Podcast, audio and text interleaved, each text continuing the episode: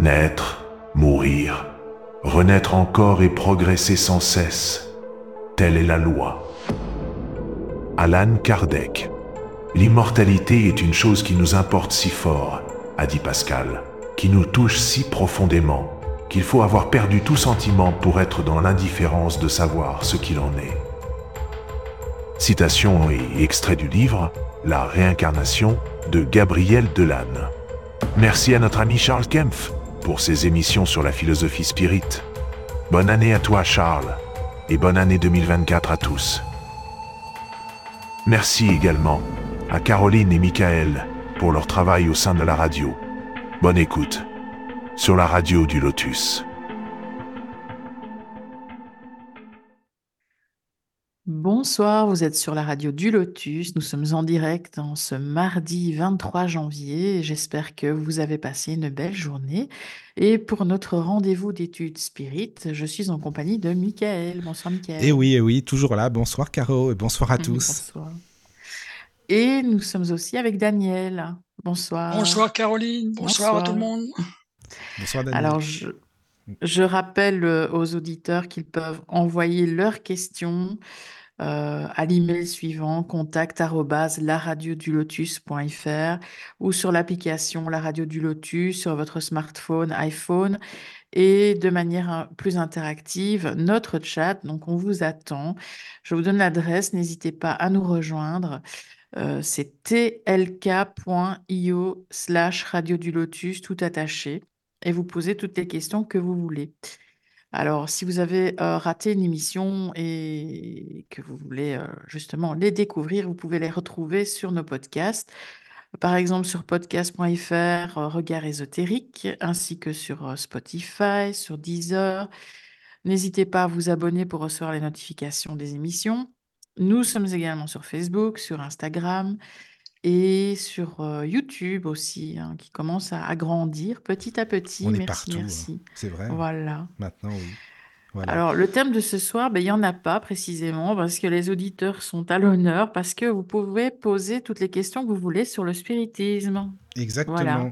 Et juste, excuse-moi, Caro, si, euh, si des personnes veulent nous aider, nous, nous aider pour le bon fonctionnement de la radio, je le dis souvent, mais je le dis là aussi encore maintenant, parce que c'est au mois de février, c'est-à-dire là très très très bientôt, que je dois renouveler les serveurs, c'est-à-dire, bah, Daniel il connaît, hein, mais les serveurs de diffusion, les logiciels, il faut renouveler une fois par an. Et ben, s'il n'y a pas forcément de logiciel ou de serveur, bah, il n'y a pas de radio, évidemment, c'est normal.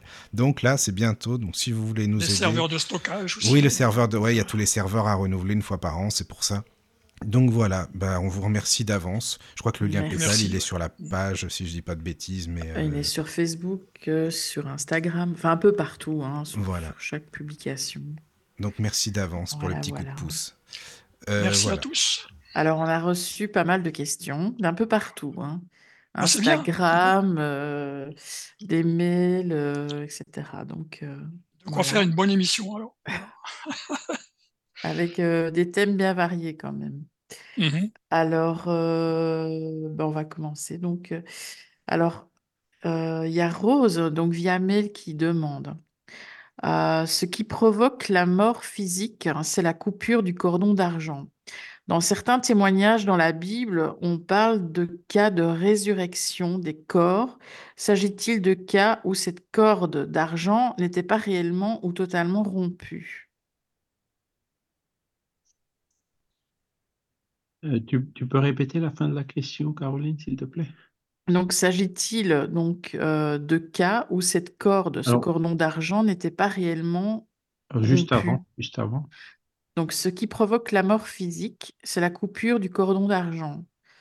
Dans certains témoignages dans la Bible, on parle de cas de résurrection des corps. Ah s'agit-il s'agit-il de cas où cette corde d'argent n'était pas réellement ou totalement rompue Ah, il parle de Lazare, par exemple, je ne sais pas moi, non Tout à fait. C'est donc, euh, le, si, la résurrection n'existe pas. Une fois que la corde est rompue, il n'y a plus de retour possible dans ce corps-là. Hein. Donc, euh, Lazare, ben, il n'était pas mort. Il était tout simplement dans le coma ou en catalepsie ou en léthargie. Euh, voilà. Et, hein, il n'était il était pas là, hein, mais il n'était pas mort. Et donc Jésus, avec son magnétisme, il a réussi euh, à, le réanimer, quoi. Hein, il n'avait pas besoin. Aujourd'hui, la réanimation, on a beaucoup d'appareils et tout. Euh, bah, Jésus, avec sa force magnétique, il, y arrivait euh, comme ça, uniquement avec sa pensée et, avec ses mains. Hein. Donc effectivement, la corde d'argent n'était pas rompue. Par contre, bon, c'est le tout début de la question qui dit c'est la, rupture du cordon d'argent qui cause la mort physique. Hein. Euh, oui, dans, dans l'autre sens. Enfin, ce qui provoque la mort physique, c'est la coupure du cordon d'argent. Voilà, en fait, c'est l'inverse, quoi. C'est la mort physique qui provoque la coupure du cordon d'argent. Tu vois? Ah Donc, ah c'est un détail, mais. Ouais, non, c'est petit détail là-dedans. Voilà, c'est quand le corps ne va plus, bah, les, les, les, le cordon se rompt, quoi. Hein D'accord. Voilà. Enfin, Kardec, il en parle un peu. Hein. C'est dans la genèse de, de, euh, de, de cette question-là. Hein, et euh, donc, c'est c'est pas le départ de l'esprit qui cause la mort, c'est euh, l'épuisement le, le, du fluide vital. Hein, donc, quand le corps physique n'a plus les conditions de vie, qui cause le, départ de l'esprit ou la rupture du cordon d'argent. C'est une autre manière de dire. Voilà. Bon, c'est un détail, mais. Mmh bah, c'est important. Mmh. Bah, merci. Et la résurrection, effectivement, n'existe pas. Donc, euh, résurrection, c'est un mot qui euh, religieux hein, qu'ils ont, qu'ils ont, qui a été euh, employé. Alors, on ne sait pas trop. Je ne suis pas capable de dire exactement d'où il vient ce mot résurrection, hein, et, parce que la Bible, avec les traductions, quand est-ce que les mots sont venus, comment est-ce que c'était en hébreu, etc. Donc là, je ne suis pas capable de le dire comme ça. Mais ce qui est clair, c'est que Jésus, lui, parlait de réincarnation. Hein. nul ne peut entrer dans le royaume de Dieu s'il ne naît pas de nouveau, hein, s'il ne naît pas de l'eau et de l'esprit. Dans son dialogue avec Nicodème, hein, il est très clair. Aussi, quand, les disciples lui ont, ses disciples lui ont dit, mais il avait été dit qu'il fallait que Élie revienne avant que euh, le prophète, avant que tu n'arrives. Et Jésus leur a répondu, oui, ben Élie, il est revenu, hein, euh, mais euh, ils l'ont tué, quoi. C'est en gros, Élie, Jean-Baptiste était la réincarnation d'Élie. Donc c'est un autre passage de la Bible où Jésus parle très clairement de la réincarnation. Mais euh, donc cette question de résurrection de la chair, c'est un dogme de l'Église qui, a été introduit par la suite, hein, quand il voulait, euh, euh, au concile de Nicée, hein, avec Justinien et puis son, épouse, hein, qui, qui, pressionnait le pape pour qu'il enlève ça, parce qu'il ne pouvait pas admettre eux de se réincarner en moins qu'un empereur et une impératrice c'est comme ça que, en fait, euh, la notion de réincarnation a été retirée euh, du, de, la, croyance des chrétiens. Hein. Ça ne les a pas empêchés de se réincarner plus tard, hein, de toute façon. Voilà. C'est ça qui est marrant. et puis les historiens, quand ils regardent, ben, ils disent c'est vrai qu'on n'a pas de quoi être fier. Hein, et, c'est pour ça que c'est à vous que j'en parlais, non, quand les, la conférence que j'avais donnée euh, chez des dominicains à Lyon sur la réincarnation. Puis le prêtre dominicain, on a pu causer un peu avec lui. Moi, j'étais un peu étonné. Comment ça se fait que vous me laissez parler euh, de réincarnation dans une salle de dominicains Il me dit, ben, vous savez, euh, près de la moitié des étudiants de théologie croient en la réincarnation. Dit, oui, mais comment ça se fait que le pape et puis les curés... Euh, ouh, il me disait, ça, ça va prendre un peu plus de temps. voilà. Donc, voilà, et, donc ce mot résurrection, hein, scientifiquement, ça n'a aucun sens, quoi, de reconstituer le corps à partir des atomes et des molécules. Voilà, les molécules sont parties dans la nature, la nature les recycle. Hein, c'est c'est vrai. Bah on, nourrit les pissenlits par la racine, comme on dit, hein, une expression, mais en fait, c'est ça. Hein. Bah donc, euh, bon, ben, et puis même, à la limite, celui qui mange le pissenlit, Bon, le jour où il y aura la réincarnation, euh, l'atome de carbone qui a été réutilisé plusieurs fois dans plusieurs corps, il appartient à qui voyez? Donc, la résurrection telle qu'elle est définie par les religions traditionnelles n'a aucun sens. Et quand on va vraiment à la source de cette idée de résurrection, en fait, c'était la réincarnation, qui a été transformée par la suite en résurrection. Voilà. D'accord. Merci, pour la réponse. Et bienvenue aux personnes qui sont sur le chat, parce qu'il y a des, des auditrices et auditeurs de connectés. Donc déjà, bienvenue. Pour l'instant, il y a Jean-Yves, Alix, euh, Christine, euh, il y avait Costas tout à l'heure. Euh, voilà, voilà. Sur Fatma aussi. Fatma, ah, Fatma ok. Ah, bah toujours, toujours. C'est bien. Il y a deux Christine. Ah d'accord. Voilà. Mais bienvenue. Voilà, ça fait plaisir. Alors, il y avait une autre question par mail de Lina qui demande, avant la réincarnation, euh, les guides nous aident-ils à choisir si on veut se réincarner en homme ou femme? Et si c'est le cas, pourquoi, lors de la vie terrestre, certains ne se retrouvent pas dans leur choix euh, d'avant-incarnation et demandent à changer de sexe? Ah, bah, C'est encore une question intéressante. Oui, donc dans la programmation de la réincarnation, c'est clair que ça se fait euh, par un dialogue avec euh, les guides spirituels, notamment celui qui, qui, va nous accompagner pendant toute notre existence.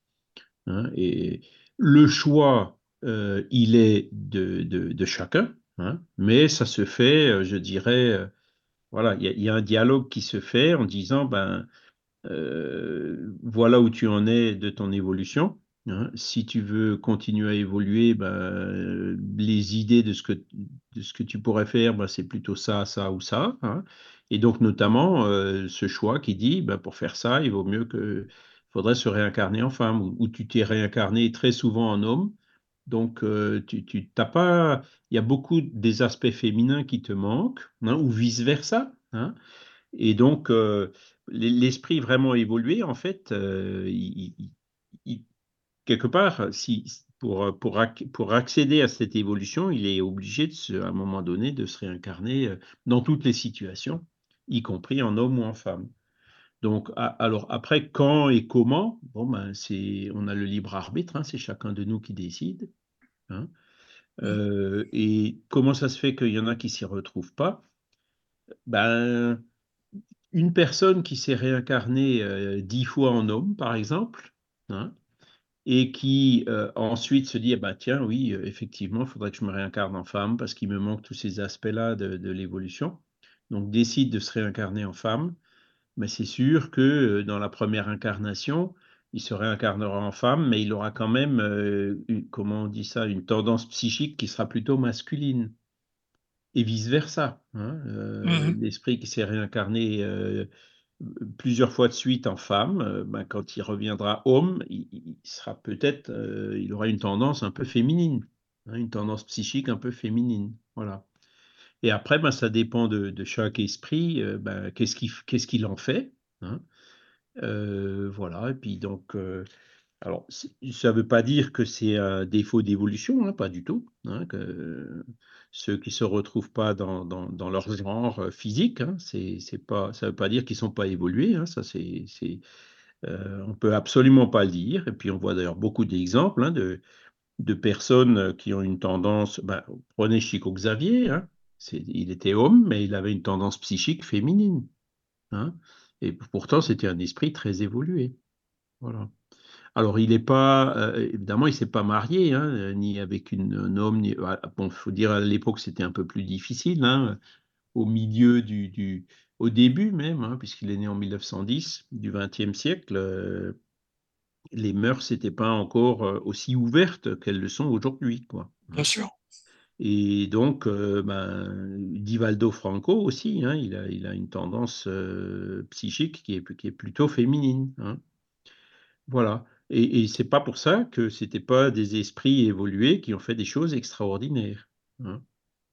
Donc, euh, mais ce qu'on peut quand même dire, c'est qu'un esprit très évolué, ce qui n'est pas notre cas, puisqu'on est encore un peu si on est sur la Terre, c'est qu'on n'est pas aussi évolué que ça. Mais un esprit très évolué, lui, il n'aura absolument aucun problème. Il s'adaptera euh, euh, au, genre masculin ou au genre féminin sans aucune difficulté. D'accord? Mais nous, euh, pour, pour, nous, pour moi, par exemple, je pense que ce, serait un peu plus difficile de, m'y adapter. Quoi. Donc après, bon, Maintenant que les mœurs se libéralisent un peu plus, c'est sûr que euh, ben, les tendances s'affinent. Hein. Quand on regarde, quand je regarde dans ma jeunesse, hein, c'est-à-dire qu'on revient à une cinquantaine, d'un demi-siècle en arrière, ben, des, des, des, des gens qui, euh, comment dire, euh, un homme par exemple qui avait une tendance féminine, ben, il se mariait quand même avec une femme, voyez. Mais euh, c'est pas, il avait peut-être des relations en dehors du couple, dans, dans, qui étaient homosexuels. Vous voyez ce que je veux dire? Ça se passait un peu comme ça dans le temps. Hein. Mmh. Aujourd'hui, bon, il n'y a plus cette obligation. Enfin, c'est euh, de la pression, je dirais, de, former un foyer, euh, etc. Elle est, moins forte. On est, on est, beaucoup plus ouvert et beaucoup plus libre. Et puis c'est tant mieux. Hein. C'était pas très gai, si je peux me permettre l'expression. Ben, ben ouais, c'est un jeu de mots. Mais c'est vrai que pour, l'épouse, ça devait pas être euh, très agréable. Hein, mais, oui, oui, non, mais c'est Pour l'époux, hein, parce que ça va, ça va, dans tous les sens. C'est sûr. Ben oui, bien sûr. Et, donc, aujourd'hui, ben, les, les, les, gens. Alors, il y, a, du pour et du contre, hein, parce que bon, si, si on s'est réincarné en femme, c'est quand même pour essayer d'apprendre. Euh, c'est un homme qui, qui était dix fois homme se réincarne en femme, c'est quand même pour apprendre le côté féminin. Mais après, on peut admettre que, ok, il faut une vie euh, pour s'y adapter, et puis la vie suivante, ben, ça ira un peu mieux, et puis la vie suivante encore mieux, et il évoluera, quoi. Hein, voilà. Ça fait partie. Alors, Michael, tu veux revenir en, tu veux revenir en femme, Michael? Ton choix, bah, choix. C'est vrai que non, mais c'est vrai que quand tu as une sensibilité, après, euh, comme le dit Charles, je pense que bah voilà, c'est une question d'avoir plusieurs vies, euh, euh, que ce soit en femme ou en homme. Mais je pense qu'on ressent s'il y a une sensibilité ou quoi, ou comment comment ça se passe pour nous. oui, mais c'est en tout cas c'est une bonne question, hein, vraiment. franchement, ça fait plaisir. Merci beaucoup. Hein à la personne qui l'a posé. Donc, mm. côté spiritisme, encore une fois, il n'y a absolument aucune condamnation. Hein. Par exemple, le mariage euh, euh, homosexuel ou le mariage euh, du, entre personnes du même genre, le spiritisme dit ce qui est important, c'est la loi d'amour. À partir du moment où, où, où la loi d'amour est là, ben, que ce soit homme-femme ou, homme-homme ou femme-femme ou, d'autres combinaisons, parce que maintenant c'est LGBTQI+. Et j'ai même entendu récemment qu'il y avait encore une ou deux lettres ou initiales hein, en plus. Hein. Donc, euh, euh, à partir du moment où la loi d'amour, où, où, où, ils s'aiment, hein, où il y a de euh, l'amour avec un grand A, ben, le mariage, en fait, c'est pour ça, c'est pour nous pour nous éveiller à cette loi d'amour et puis pour euh, qui, qui, se, qui, se, qui travaille, euh, qui fonctionne au niveau d'un foyer dans un premier temps et qui, avec le temps et avec l'évolution, s'élargit à toute l'humanité. On est tous frères. Hein. Et pareil, même pour l'adoption des enfants, ben, moi, bon, quand on regarde, alors c'est sûr, si, si alors il y, a, euh, les statistiques disent, en gros, c'est 10%. Hein, il y a 10% de, de personnes qui s'y retrouvent pas, comme disait euh, Rose, hein, je crois, qui a posé la question. Euh, mais et ce taux, en fait, il, est constant depuis euh, assez longtemps et il est, on le retrouve pratiquement partout dans le monde. Donc c'est là où on voit que bah, c'est une chose qui est tout à fait naturelle, quoi. Voilà. C'est une chose qui est tout à fait naturelle, hein, donc il n'y a, pas de condamnation à, à faire vis-à-vis -vis de ça. Bon, donc, alors après, évidemment, pour la procréation, ça complique un peu, hein, puisqu'il faut de la euh, gestation euh, par autrui ou fécondation in vitro, enfin, il faut trouver des... ou alors l'adoption. Hein. Ouais. Mais vis-à-vis de, du fait qu'un enfant soit élevé par un couple hétérosexuel ou homosexuel, là encore, c'est la loi d'amour qui compte. Hein. Je, suis sûr qu'il y a des enfants qui sont élevés de façon absolument sublime par euh, un couple d'homosexuels, hein, homme ou femme, alors que d'un autre côté, il y a des enfants qui souffrent énormément dans un couple hétérosexuel. J'ai souvent mmh. entendu ça d'ailleurs, hein, les enfants, voilà, c'est vrai ça. L'important, c'est la loi d'amour, voilà. Et je connais euh, euh, une, personne qui, qui, a été euh, élevée par euh, deux papas, comme elle dit. Hein. Mmh. Et puis, bah, est tout à fait euh, émancipée, et puis elle s'est mariée. donc, il y a aussi ça, hein, le, fait qu'un enfant soit, les statistiques montrent que le fait qu'un enfant soit élevé par deux parents du même sexe n'augmente pas. Ils ont, pareil, ils auront une chance sur 10, hein, le 10% reste. Ils n'auront pas plus de chances d'être eux-mêmes homosexuels que s'ils avaient été élevés par un couple hétérosexuel. Donc, vous voyez, les statistiques montrent que ben, voilà, c'est comme ça, ça fait partie de, de, la vie, des droits de la nature, de l'humanité, et, et ça fait partie de, de notre évolution, quoi. Hein, voilà. Il y a Fatma qui rajoute, euh, il y a Fatma qui rajoute sur le chat, surtout dans le monde de la royauté, ils se marient pour avoir une descendance alors qu'ils étaient très libres dans leur sexualité. Oui, c'est sûr. Oui, vrai, oui. Ça, aussi, oui. On remonte, alors la royauté, on remonte encore un peu plus, hein, au XVIIIe mmh. siècle. Ben oui, oui, forcément. Hein, c'est là et les mariages, c'était des, alliances, euh, de, comment dire, euh, c'est comme ça que se faisaient les alliances entre les différents pays, quoi. Hein, c'était de la politique, pratiquement, les mariages oui, à ce niveau-là, quoi. Hein. oui, c'est vrai. Euh, voilà. Merci pour la réponse. Bah, merci. Alors, il y a Frédéric qui demande N'est-ce pas traumatisant pour un esprit de voir son corps se calciner via crémation, surtout s'il n'a pas compris son décès? Ah Ben oui. Ah, ah oui. Oui, oui, c'est, ça doit être euh, assez euh, éprouvant.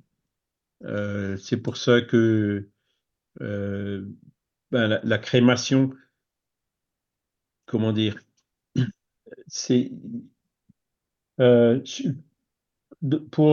le, le, spiritisme, et même quand on réfléchit d'un point de vue purement naturel, c'est pas, c'est quand même pas la meilleure solution. Alors, c'est vrai qu'il y a des cas, des situations où on peut difficilement faire autrement pour des questions d'hygiène, hein. comme euh, ben, en Inde, par exemple. Hein. Euh, bon, pour des questions d'hygiène avec la chaleur, les décompositions mmh rapides, les maladies, les épidémies ou les grandes villes, il y a des situations où euh, on peut comprendre. Hein. Mais même en cas de crémation, il vaut mieux laisser au moins 10 jours faut, faut laisser à l'esprit le temps de se détacher complètement de son corps. Hein. Et dix jours, c'est pas une garantie qu'il y arrive. Donc, si l'esprit est encore lié à son corps euh, qui est en train de se faire incinérer pour la crémation, eh ben, euh, forcément, l'esprit s'en ressentira d'une manière ou d'une autre. Voilà. Et il y, en a qui sont venus le dire et le confirmer. Hein. Donc, euh, personnellement, mon, opinion aussi, c'est que ben, le corps humain, il y a, comme on le sait, il y a 70% d'eau. Donc en fait, ça ne brûle pas le corps humain. Hein. Pour faire la crémation, on est obligé de mettre du gaz, du fuel ou du bois, comme, les, comme le font les, en Inde. Hein. Sinon, sinon, le corps, il, y, a, trop d'eau dedans, ça ne brûle pas. Hein. Et donc, euh, c'est pas très écologique, puisqu'on envoie du CO2 dans l'atmosphère, etc. etc. Le, le, système qui, à mon avis, euh, serait le plus écologique, euh, ben, c'est ce qui se passe dans la nature. Hein. pour ceux qui vont se promener en forêt. Ben, chaque jour en forêt, il y a des centaines d'animaux qui meurent. Pourtant, euh, ah, des fois, bon, moi, c'est exceptionnel hein, de tomber sur euh, une carcasse d'un animal qui vient de mourir. Hein. c'est sûr, ça fait. Mais au bout de très très vite, ben, il n'y a plus rien, quoi. Le, entre les charognards et puis le compostage naturel qui se fait, euh, la nature, elle a vite fait de, recycler le corps physique. Hein, et c'est, à mon avis, le, le, procédé qui, serait le plus écologique. Mais euh, le compostage euh, n'est pas permis par, par, les lois en ce moment. Je crois qu'en Hollande, ils, approchent, ils sont très près, hein, mais les, lois ne permettent pas ce genre de choses. Hein. Il faut avoir des, des zones sécurisées, euh, contrôlées. Enfin voilà, c'est un peu compliqué à faire, je pense, à mettre en œuvre. Pour les animaux dans la forêt, ben, ça se passe naturellement. Hein. Euh, mais pour des humains, euh, dans des cimetières ou des choses comme ça, c'est quand même beaucoup plus difficile. Parce que même le fait d'enterrer, hein, enterrer, bon, il y, a des caveaux hein, où en fait le corps il, moisit quoi, mais il se décompose pas, il se composte pas. Et puis en pleine terre, c'est pareil. Euh, le, compostage, il fonctionne euh, à la surface hein, ou à des profondeurs très très faibles. Dès qu'on enterre, euh, il n'y a plus de compostage. Hein. Euh, voilà. Bon, c'est des sujets qui sont un peu, hmm, donnent un peu des frissons, quoi. Mais bon, voilà, le corps, euh, il faut qu'on le rende à la nature. hein. L'esprit s'en libère, on l'a utilisé. C'est comme quand on, quand on a des vieux vêtements, ben, on peut soit les jeter, soit les brûler, ou soit les mettre à recycler. Le plus propre, c'est quand même de les mettre à recycler, quoi. Donc pour le corps, euh, euh, pour le corps physique, si on pouvait suivre le, le même principe, je pense que ce serait pas mal. Mais et, et puis donc là aussi, ça laisse euh, à l'esprit le temps de se dégager, quoi. hein. Alors que la crémation, dans des cas par exemple de suicide, hein, où l'esprit met beaucoup de temps, à se, beaucoup plus que dix jours, hein, à se dégager du corps physique, ben forcément, euh, le- l'esprit va ressentir un contre-coup euh, de, la crémation. Et puis, ce que les esprits disent dans les communications médiumniques le confirment. Merci. Alors, il y a une question de Jean-Yves sur le chat. Euh, Oh là là, question est remontée. Est-ce qu'on peut se réincarner dans une autre terre à des périodes différentes par rapport à la nôtre, par exemple en l'an 0 plutôt en l'an 3000? Dans une autre Ah, ça, terre, c'est une sur bonne une question. autre planète, hein, c'est ça Moi, j'y ai déjà pensé, Ouais. Charles, à sa question, à Jean-Yves. des- Ça serait des planètes jumelles, par exemple, la Terre. Il doit y avoir d'autres planètes Terre qui ont. Enfin, tu vois, je pense que c'est ça qu'il veut dire. Enfin, je sais pas, Jean-Yves, hein, mais c'est vrai que c'est une bonne question. Moi, je me suis déjà posé la même. Je- pour, pour, euh, le début de la question, est-ce qu'on peut se réincarner sur, sur d'autres planètes? Oui, hein, euh, c'est la pluralité des mondes habités. Mm. Flammarion, il a écrit un très beau livre là-dessus. Les esprits, Ouais. Jésus, il en a parlé. hein, nul ne peut. Il y a plusieurs demeures dans. non, il y a plusieurs demeures dans la maison de mon père. hein, ça veut dire qu'il y a ça. plusieurs planètes euh, habitées avec, avec des esprits qui se réincarnent. Donc ça, oui, hein, ils peuvent. Un esprit peut se réincarner sur la Terre. euh, après, ben, si, si, s'il le mérite, hein, il peut se réincarner sur une planète meilleure. Et après, ben, il peut aussi se, revenir, se, revenir se réincarner sur la Terre pour y accomplir une mission ou quelque chose comme ça. hein. Donc ça, c'est ça, c'est clair. hein. Là, la réponse, c'est oui. Maintenant, euh, par rapport à si on peut, euh, la notion du temps. Alors la notion du temps, c'est un peu, c'est un peu difficile. C'est-à-dire, C'est c'est ce que je voulais dire. hein. L'an zéro sur Terre, c'est la naissance du Christ, quoi. hein, enfin, ou, enfin, c'est euh, comment dire une, date euh, qui a été fixée, euh, voilà, qui, sert de référence pour le zéro, quoi. hein. L'an 3000, ben, aujourd'hui, ben, ce sera dans, dans 976 ans, hein, c'est ça, si j'ai bien fait mon calcul. Donc, c'est pas tout de suite. Hein. Alors, l'esprit peut effectivement attendre 976 ans avant de se réincarner. hein. Sur la Terre, on s'entend.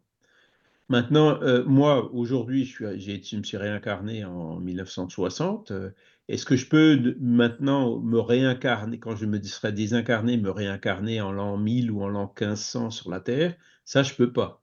C'est pas possible. J'y étais déjà, hein, j'y étais probablement, mais euh, on peut pas, sur la Terre du moins, hein, dans notre référentiel d'espace-temps qui est connu, on peut pas revenir en arrière. hein. Hein, donc euh, voilà. Après, c'est vrai qu'en ce moment, il- sur cette notion du temps, nous, on a l'habitude d'un temps linéaire, hein, euh, qui, l'axe du, du temps, hein, qui, où le zéro, justement, bah, c'était la naissance du Christ. Puis après, bah, il y a les avant Jésus-Christ et puis il y a après Jésus-Christ. donc ça va de moins l'infini à plus l'infini. Moins l'infini à plus l'infini, voilà. Voilà, donc c'est l'axe euh, T, comme on dit. Ouais. Euh, il, est, euh, linéaire. Mais dans le monde des esprits, est-ce que c'est vraiment comme ça? Eh bien non. hein. C'est-à-dire que les esprits nous disent que euh, dans le monde des esprits, la notion du temps, elle est différente. hein. C'est-à-dire, il y a une, des notions du temps qui ressemble à la nôtre, hein, mais il y a une autre notion du temps qui est plus ou moins une intégration entre moins l'infini et le temps présent, et le moment présent, zéro, donc qui représente en quelque sorte notre niveau d'évolution. hein. C'est ce que c'est ce qu'on arrive à comprendre de ce que les esprits disent. Je vous cite un exemple. Les gens qui font une, EM une UMI, leur arrêt cardiaque, il dure euh, quelques minutes. hein, et pourtant, ils ont une expérience, ils passent un tunnel, ils voient plein de gens, ils discutent, ils vont à plein d'endroits. Ça, ça dure beaucoup plus qu'une minute pour eux. hein. Et donc, ça, c'est tout à fait l'illustration de cette notion du temps dans le monde des esprits qui est différente de, chez nous. Mais on a encore un peu de mal à le conceptualiser. Alors, vous avez des gens comme Philippe Guillemont, par exemple, hein, il, parle beaucoup du temps dans ses conférences. Hein. il dit que le futur influe sur le présent, ce qu'il appelle la rétrocausalité. Donc, alors que nous, sur la Terre, on a plutôt l'habitude que la cause précède toujours l'effet, hein, dans, le temps, on s'entend. Euh, bon, ben, apparemment, euh, dans les réflexions de Philippe Guillemont, il arrive à des conclusions euh, que que euh, la cause, comment dire, que a cette, la possibilité de cette rétrocausalité, hein, c'est-à-dire que le futur peut influer sur le présent. Alors on peut se faire une idée de, de, ça, mais je, je, parle là d'une manière très très simplifiée, hein, parce que c'est beaucoup plus compliqué que ça. Euh, par exemple, bon, bah, le, le, 12 mai, il y aura la rencontre à Végimont hein, des spirites francophones. Donc ça, c'est un objectif que j'ai dans le futur cet objectif que j'ai dans le futur, il va bien influer sur mon présent parce que je vais m'organiser pour y aller. Je ne sais pas encore comment je vais y aller, si j'irai en train, en, avion, en voiture euh, euh, ou en vélo ou autrement, hein. mais je, sais que j'irai. Hein. donc, cet objectif que j'ai pour le futur influe bien sur le présent. Alors, c'est beaucoup plus compliqué que ça. Hein. Là, je simplifie un petit peu de façon volontaire. Non, mais c'est une bonne image, effectivement. Euh, mais voilà, donc c'est ce sont ces découvertes en fait que plus on va, plus on réfléchit sur le monde euh, spirituel, plus on, découvre des choses. Alors la mécanique quantique, déjà, c'est assez déroutant hein, dans son interprétation. Hein. Il y a des trucs qui, euh, hein, qui nous, qui nous, euh, qu'une particule peut à la fois être une onde et une particule. Euh, que quand elle est une onde, elle peut passer par deux trous en même temps, mais quand elle est une particule, elle passe plus que par un seul des deux trous. Ah, il y a plein plein de choses en mécanique quantique on a un peu de mal. Le chat de comment il s'appelait déjà? Ce chat qui est à la fois mort et vivant. Hein et le, paradoxe d'Einstein, Podolsky, Rosen. Enfin, il y a, plein de, choses euh, qui, sont admises, hein, puisque ça fonctionne, ça découle clairement de la théorie, euh, mais euh, dans l'interprétation, on a encore beaucoup de mal à, vraiment comprendre ces choses, parce que ça, dévie quand même de façon très très forte par rapport au concept historiquement qu'on a depuis des siècles, voire des millénaires. Hein. Et donc, pour, pour, ces questions de notion du temps, ce sera pareil. Hein, c'est euh, pour ça qu'il faut rester très humble par rapport à ça. Hein. Euh, donc, moi, je ne pense pas que je puisse me réincarner en 500 ans en arrière, dans ma prochaine vie, 500 ans en arrière ici sur la Terre. Je ne pense pas. Euh, mais voilà, je ne dis pas que c'est fondamentalement impossible. je donne juste mon avis par rapport à. Mais est-ce qu'il pourrait y avoir une planète comme la Terre, si tu veux, mais qui serait bah, plus, plus arriéré, je sais pas, comme la Terre était euh, il y a euh, des, des, années et des années. Ah oui, ça oui. Ça oui, il y a certainement beaucoup de planètes, des exoplanètes qu'on commence Oui, voilà, voilà, c'est ça. Hein, hmm. euh, dans lesquelles il y a des hommes préhistoriques dans des cavernes. Hein. Et on peut très bien, nous, aller se réincarner sur nous-mêmes, hein, aller dessiner les, traces de nos mains sur les parois des cavernes hmm. dans notre prochaine vie. Mais ce ne sera pas sur la Terre. Voilà, c'est ça. Oui, oui, c'est ça, hein? c'est ce que je voulais dire. Enfin, je sais pas si c'est la question de, Jean-Yves, hein, mais c'est vrai que ça m'interpelle aussi, quoi. Voilà, c'est pour ça. D'accord. Après, il y, a aussi des théories qui disent non, mais il y a des mondes parallèles. Je suis incarné plusieurs fois en même temps. Ah oui, ouais. Ah, euh, bon, ok. C'est multivers, hein, comme. Oui, c'est ça. En fait, multivers c'est une théorie qui a été. Quand on regarde hein, euh, dans, le livre là, de, Bolloré là, sur euh, Dieu, la science, les preuves, ben, il explique le multivers de dire l'apparition de la vie, par exemple, dans notre univers, la que le fait qu'elle soit liée au hasard, la probabilité est nulle. Et, et, pour pas admettre que ce qui est une divinité qui soit là, ou un monde des esprits qui, qui ait aidé à créer la vie, eh ben, ils disent non, non, non, non, non, non, c'est pas ça, c'est parce qu'il y a euh, une infinité d'univers en parallèle. Quoi. donc c'est un peu une, une, hypothèse qui a été faite pour pouvoir échapper euh, dire, à la théorie euh, spiritualiste ou, à l'existence de Dieu. Mais c'est une conjecture qui est, qui est, c'est une pure conjecture. Personne, euh, enfin, pour l'instant, n'a réussi à prouver qu'il y a bien euh, des univers parallèles. Hein, euh, c'est vraiment une hypothèse qui, qui est absolument pas prouvée aujourd'hui. Alors que l'existence de l'âme et l'existence de Dieu, je dirais, c'est quand même beaucoup plus prouvé que l'existence ne serait-ce que d'un second univers parallèle. Quoi.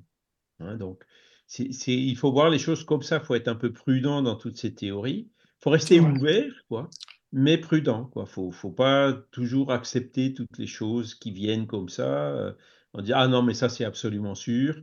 Hein, c'est. Non, euh, on n'est jamais sûr de rien. Hein, la, seule chose de la, la, seule chose que je sais, c'est que je ne sais rien. Qui c'est qui disait ça C'est Gabin. Ah le Gabin qui le chantait. Hein, Exactement. en plus. Hein, voilà.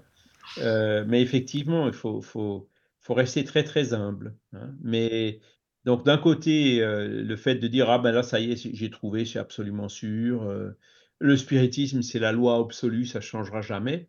Ben, c'est une erreur. Hein. Et d'un autre côté, la négation systématique, ben, c'est l'autre extrême. Quoi.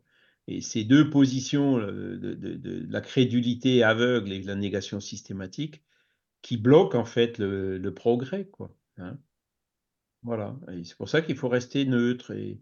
Flammarion était très très là-dedans. Il était spirit, hein, enfin, il fréquentait Kardec, il était absolument persuadé que les phénomènes existent, mais lui, il n'était pas persuadé du tout que, par exemple, les messages qu'il recevait signés Galilée, ça venait vraiment d'un esprit qui s'appelait Galilée. il mmh. pensait que ça venait plus dur déjà. Hein. ça pouvait très bien venir de lui. Et puis il parle de, notre, notre mental, notre personnalité, l'inconscient, le subconscient, qui est beaucoup, beaucoup plus compliqué qu'on ne le pense.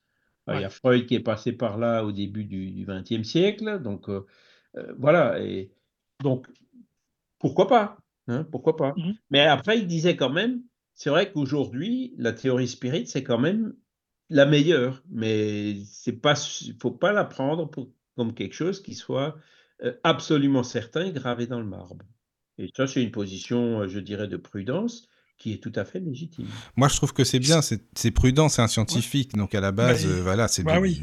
Il a été d'ailleurs très méticuleux quand il recevait chez lui pour des, séances de oui, spiritisme, etc. Mmh, c'est sûr. Bah en tout Et cas, surtout, il faisait, faisait pas comme beaucoup d'autres scientifiques qui disaient non, non, ça, j'y crois pas, donc ça n'existe pas. Voilà, lui, non, pas du tout. Il n'est pas comme ça, lui. Mmh, hein, mmh, Hein, c'était ni le rejet systématique, ni euh, l'acceptation systématique. Oui, voilà. Mm, mm. Le juste milieu, c'est celui qui nous fait progresser. Oui. Mais merci Charles pour l'émission, hein, pour l'émission, pour la question, pour l'émission aussi d'ailleurs. Pour la question euh, de Jean-Yves, c'est vraiment super intéressant. Bah il y en a plein d'autres encore, hein, c'est pour ça, il y en a plein sur le chat et puis. Euh, et puis, comme il y, y, a Christine qui demande Pensez-vous que lors de notre incarnation, nous choisissons nos meurtriers ou violeurs et que cela fait partie de nos expériences. Alors, ah. pendant nos euh, avant notre incarnation, on ne choisit pas nos meurtriers et nos violeurs. Par contre, on choisit le fait de mourir assassiné ou de subir un viol. Ça, euh, c'est un choix qu'on fait en général. Mais euh, personne n'est prédestiné à assassiner ou à violer quelqu'un. D'accord? Je ne sais pas si, j'ai, si, vous, si vous me suivez. Oui, oui, oui, oui, bien sûr. après, si on choisit quelqu'un euh, qui, qui fera ça, il, faut en, il en faut bien. Est-ce qu'on choisit notre futur mari ou pas? Euh, Parce que ça, ça serait plutôt dans le positif, mais alors dans le négatif, pourquoi on ne choisirait pas son meurtrier? Parce que ah euh, personne n'est condamné à, à, commettre un meurtre. Le meurtre ne se commettra que par le libre arbitre du meurtrier. Mais si au dernier moment il dit bah non, je tire pas ou je tue pas, euh, ben il, tuera pas. on a toujours le choix. C'est comme le suicide. Hein. Il y a un risque, il y a des circonstances, je dirais, qui, augmentent le risque qu'on soit dans des situations qui nous amènent à commettre un suicide, à nous suicider. Mais euh, le suicide n'est jamais prédestiné. Hein. Personne ne se réincarne en disant euh, dans cette vie, je veux me suicider. Non, c'est n'est pas comme ça que ça marche. parce que ça ce, serait aller contre le libre arbitre, le, nôtre, et contre le libre arbitre du meurtrier. Alors on peut se dire, oui, mais si j'ai choisi, par exemple, de, mourir assassiné, et que euh, à un instant T, je me retrouve devant un assassin qui finalement ne me tue pas, euh, euh, qu'est-ce qui va se passer dans ce cas-là, quoi? Eh ben dans ce cas-là, ben on tombera sur quelqu'un d'autre qui malheureusement fera le mauvais choix et nous tuera. Hein. Mais personne n'est prédestiné au mal. Hein. Quand un esprit peut évoluer, c'est sûr, il est enclin au mal, il y a une probabilité qu'il le commette, mais euh, il ne sera pas condamné à le commettre. D'accord? Mmh. Le libre arbitre prévaut, hein, pas toujours par rapport. Euh, euh, sinon, bah, ce serait, moi, je serais le premier à protester, quoi. Hein, en disant, euh, je, me suis réincarné avec la mission de tuer quelqu'un. Non, ça, ça n'existe pas. Hein, je ne sais pas si, mmh j'ai été clair dans ma réponse. par rapport à la loi divine, c'est sûr que. hein, ce serait pas. Bah non. Ce serait effectivement pas cohérent avec. Pas cohérent. Euh, euh, hein, c'est surtout, surtout si après, ben, avec, avec le paradis ou l'enfer, hein, c'est Dieu sait tout. Donc il sait très bien quand quelqu'un naît, ben, celui-là il ira en enfer. Ben, ben c'est pas sympa pour le, pour le gars qui naît, hein, on est bien d'accord. Ça peut pas, faut lui laisser une chance. Hein ça, tu, sais, Charles, tu as raison. Je, me dis souvent ça d'ailleurs, parce que les, les, protestants, les calvinistes, ils croient en ça, la prédestination. Donc voilà, ça c'est. Moi, je comprends pas, mais bon, voilà, pourquoi pas après. Hein. C'est un dogme comme un autre. Quoi. Les esprits sont clairs là-dessus. C'est le libre arbitre qui prévaut. Mmh. Personne n'est prédestiné à commettre un crime. Oui, voilà. Mmh.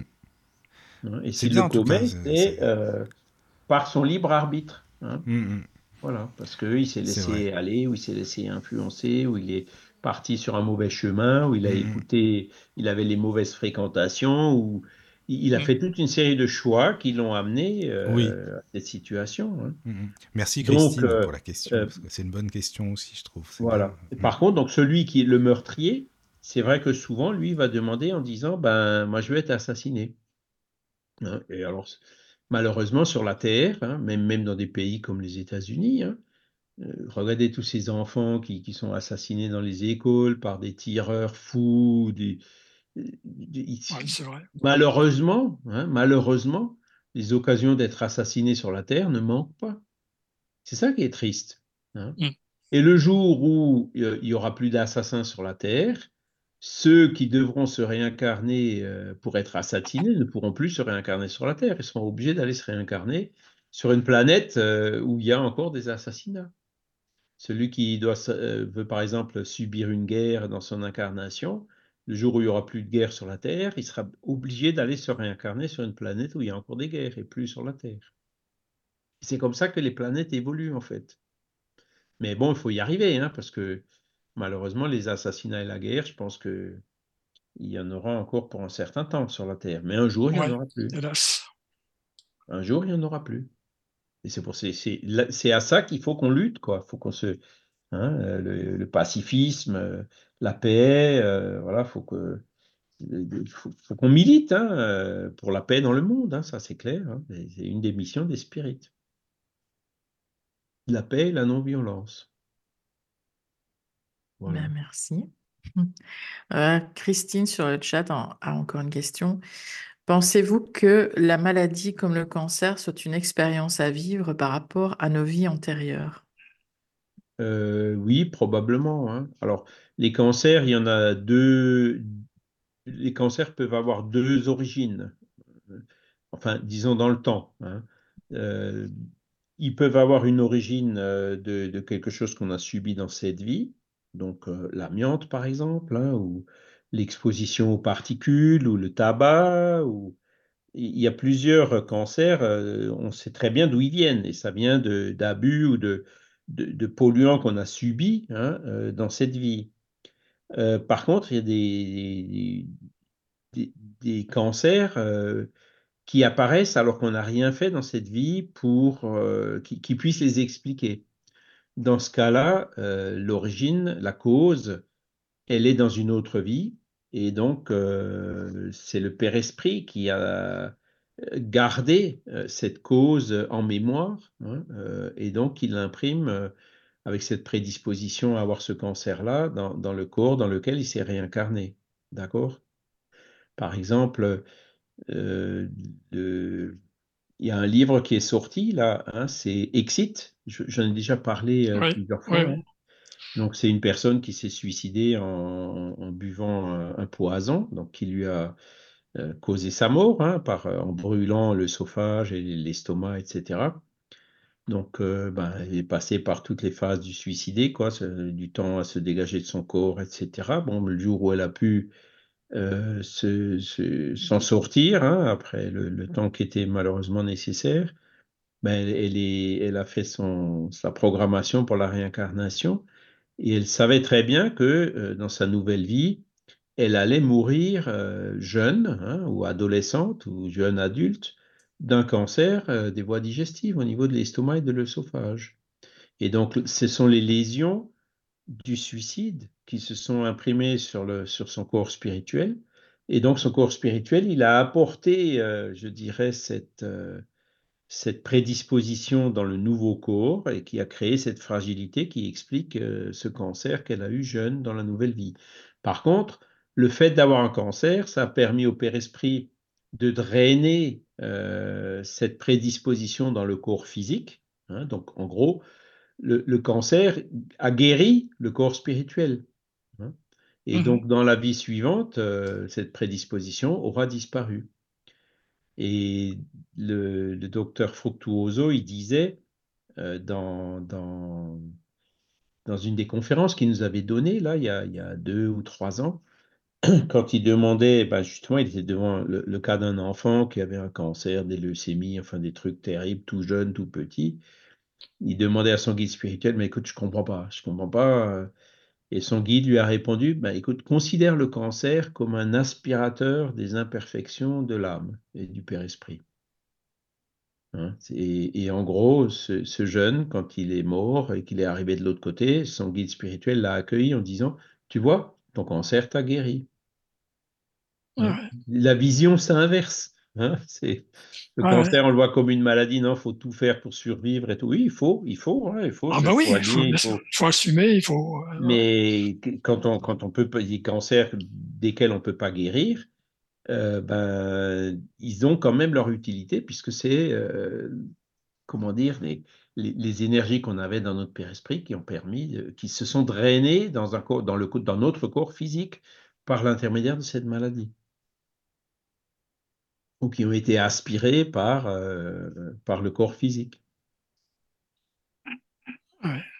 Donc c'est comme ça qu'il faut le voir. donc le, cancer, effectivement, euh, on, sait qu'on en aura un avant de se réincarner. Ça, le, cas général, c'est ça. Pour ceux qui viennent d'une autre vie, pour ceux qui découlent de nos abus dans cette vie, hein, ben, c'est un peu ce qu'on a vu tout à l'heure. Hein personne n'est condamné à fumer ou à boire ou à prendre de la drogue. Alors c'est sûr, le mineur qui travaille dans les mines et qui, qui, mourrait du cancer des poumons, c'est différent. Hein. Euh, l'amiante, c'est pareil, longtemps on ne savait pas. Euh, et puis c'est comme ça en fait que qu'on a appris la dangerosité de l'amiante et que l'amiante aujourd'hui est interdit pratiquement partout. Hein. Bien sûr. Euh, c'est comme ça fait partie de l'évolution, quoi. Hein. Mais bon, après, il faut, bien qu'on meure de quelque chose, hein, comme on dirait. Donc, euh, hein, moi, je me souviens quand, j'étais pompier, jeune pompier, on avait des combinaisons en amiante. Mmh. c'est vrai, ben oui, quand on y pense, c'est vrai. Donc, euh, voilà, on ne savait pas, quoi. Et, et alors qu'aujourd'hui, on sait. Et donc, ces cancers-là, bon, ben, voilà dans la programmation, ça s'est fait, ben, tu vas mourir d'une maladie. Euh,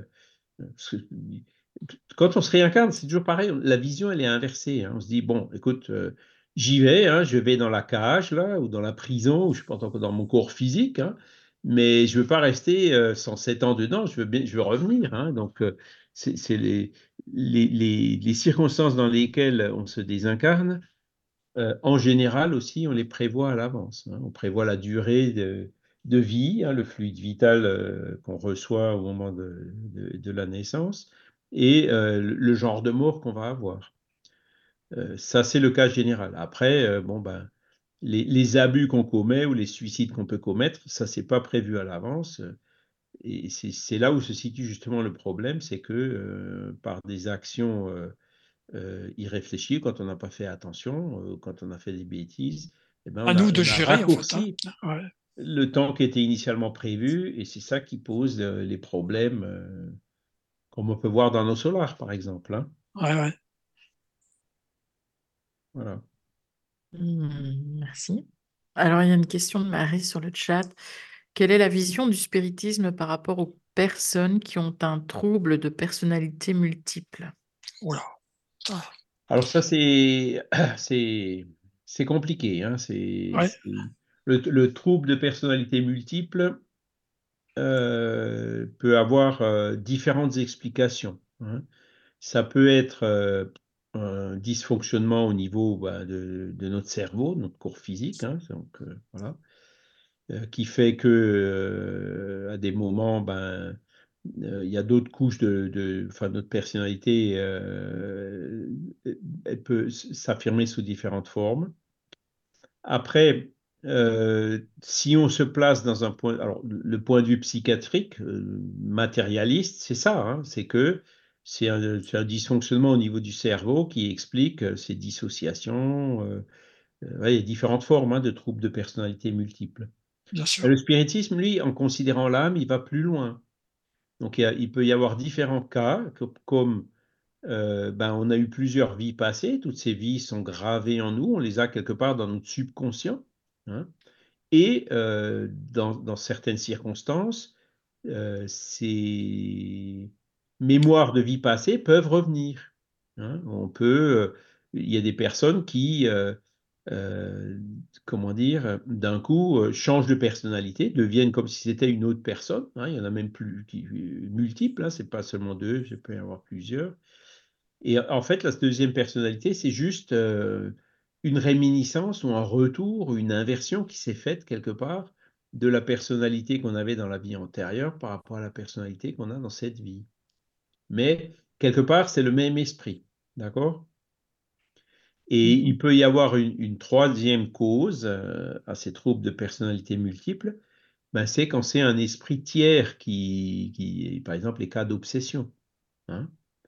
Euh, et là, c'est pas euh, une personnalité du même esprit qui vient d'une vie antérieure, mais c'est la personnalité d'un autre esprit qui vient s'immiscer hein, par, par le, phénomène d'obsession ou de subjugation et euh, donc utiliser, s'exprimer par le corps euh, de, l'obsédé. D'accord? Alors, pour faire la différence, c'est extrêmement difficile. Hein. il faut être euh, spécialisé. Je pense que les troubles de personnalité multiples en psychiatrie, ça doit être un des, problèmes parmi les plus complexes que les psychiatres ont à, étudier ou à résoudre.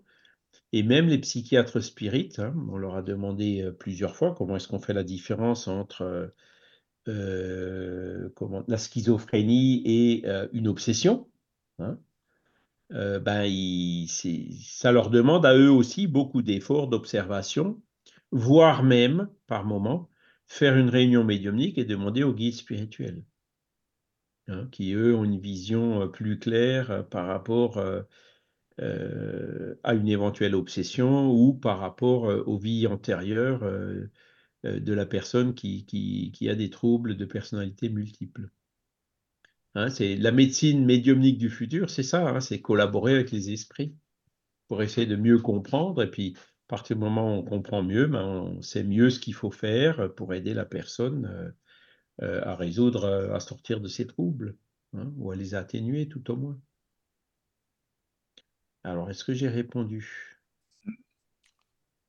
Mais bon, par euh, contre, je ne suis pas psychiatre, hein, donc je ne suis pas capable. Non, non, mais, mais ça va. Attends, je pense non, non, non, mais c'est déjà. Merci. Hein.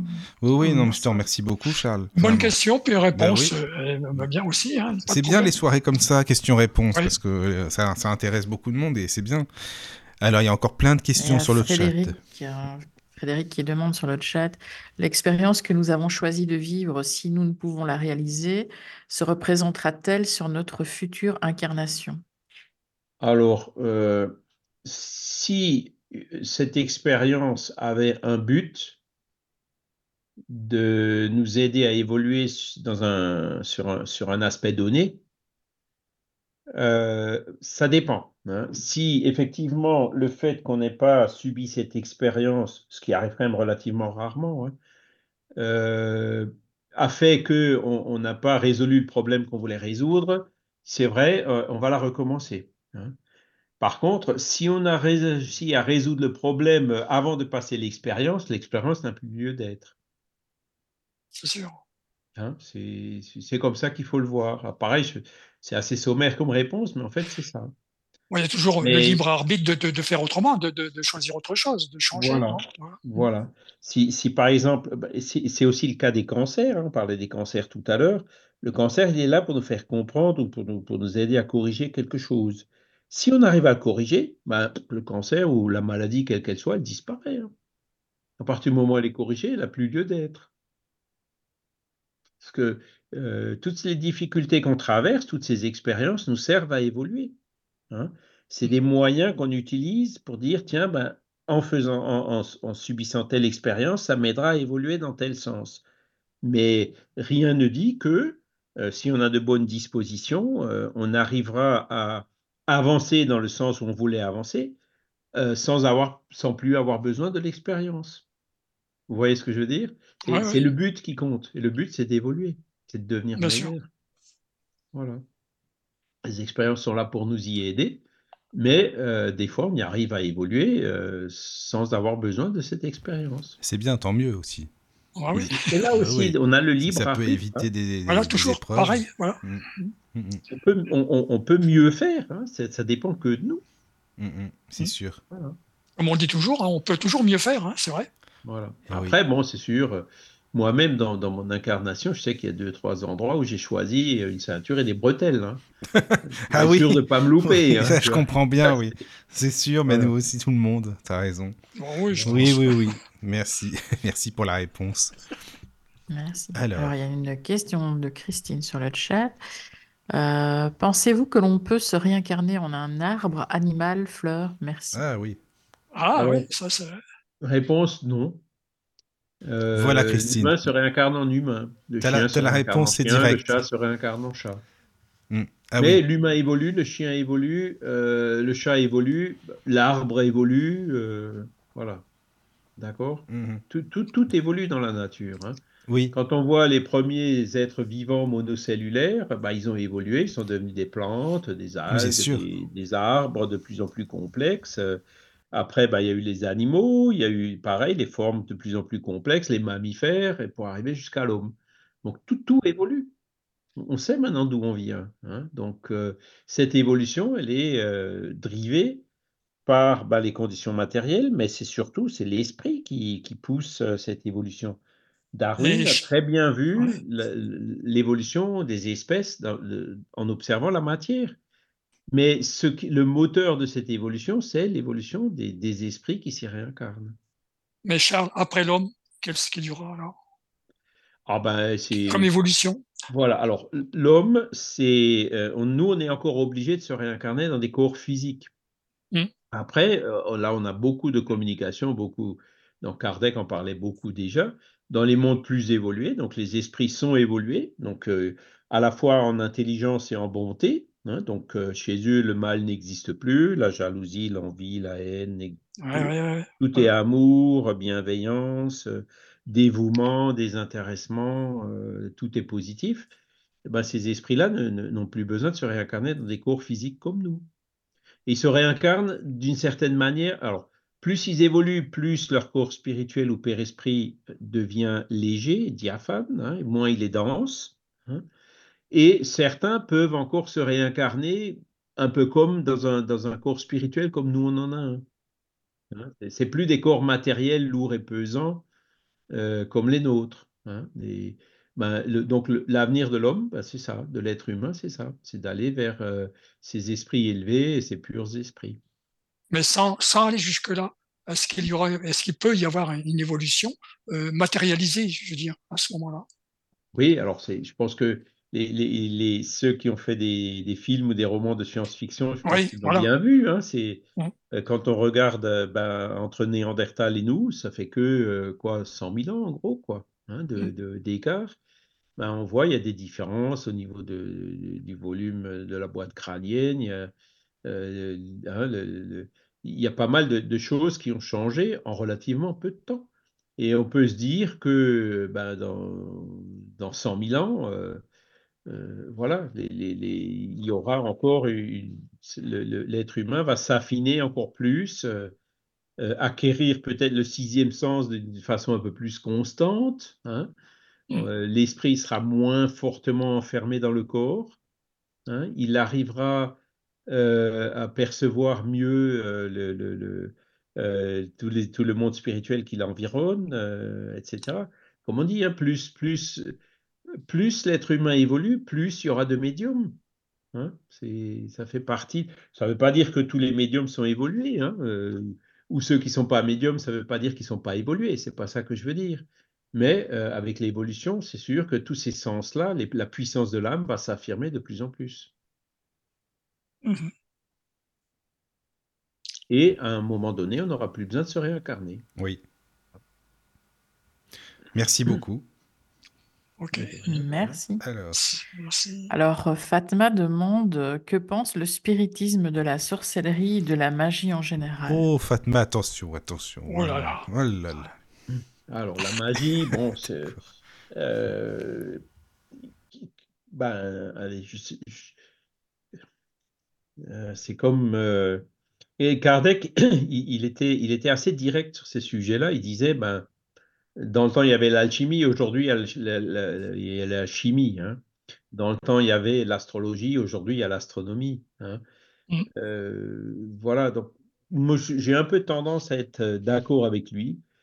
Il y a beaucoup de choses qu'on ne sait pas, qu'on ne connaît pas. Hein, voilà, mais euh, en gros, euh, la magie ne saura pas euh, sortir des lois naturelles. Ce qu'on appelle magique à un instant T, hein, ou ce que ce qu'on appelait, ce que ce qu'on appelle surnaturel à un instant T, même si le surnaturel n'existe pas, ben c'est du naturel un peu plus tard. Hein. la foudre, par exemple, bon ben, c'est les dieux qui se sont mis en colère, etc. Ça faisait peur à tout le monde. Euh, aujourd'hui, bah, depuis Franklin et les études qui ont été faites sur l'atmosphère, les courants électriques et tout, euh, voilà, c'est fini, on sait ce que c'est. Hein. Donc, le surnaturel euh, ou la magie d'un instant peut s'expliquer un peu plus tard, quoi. Hein. c'est alors.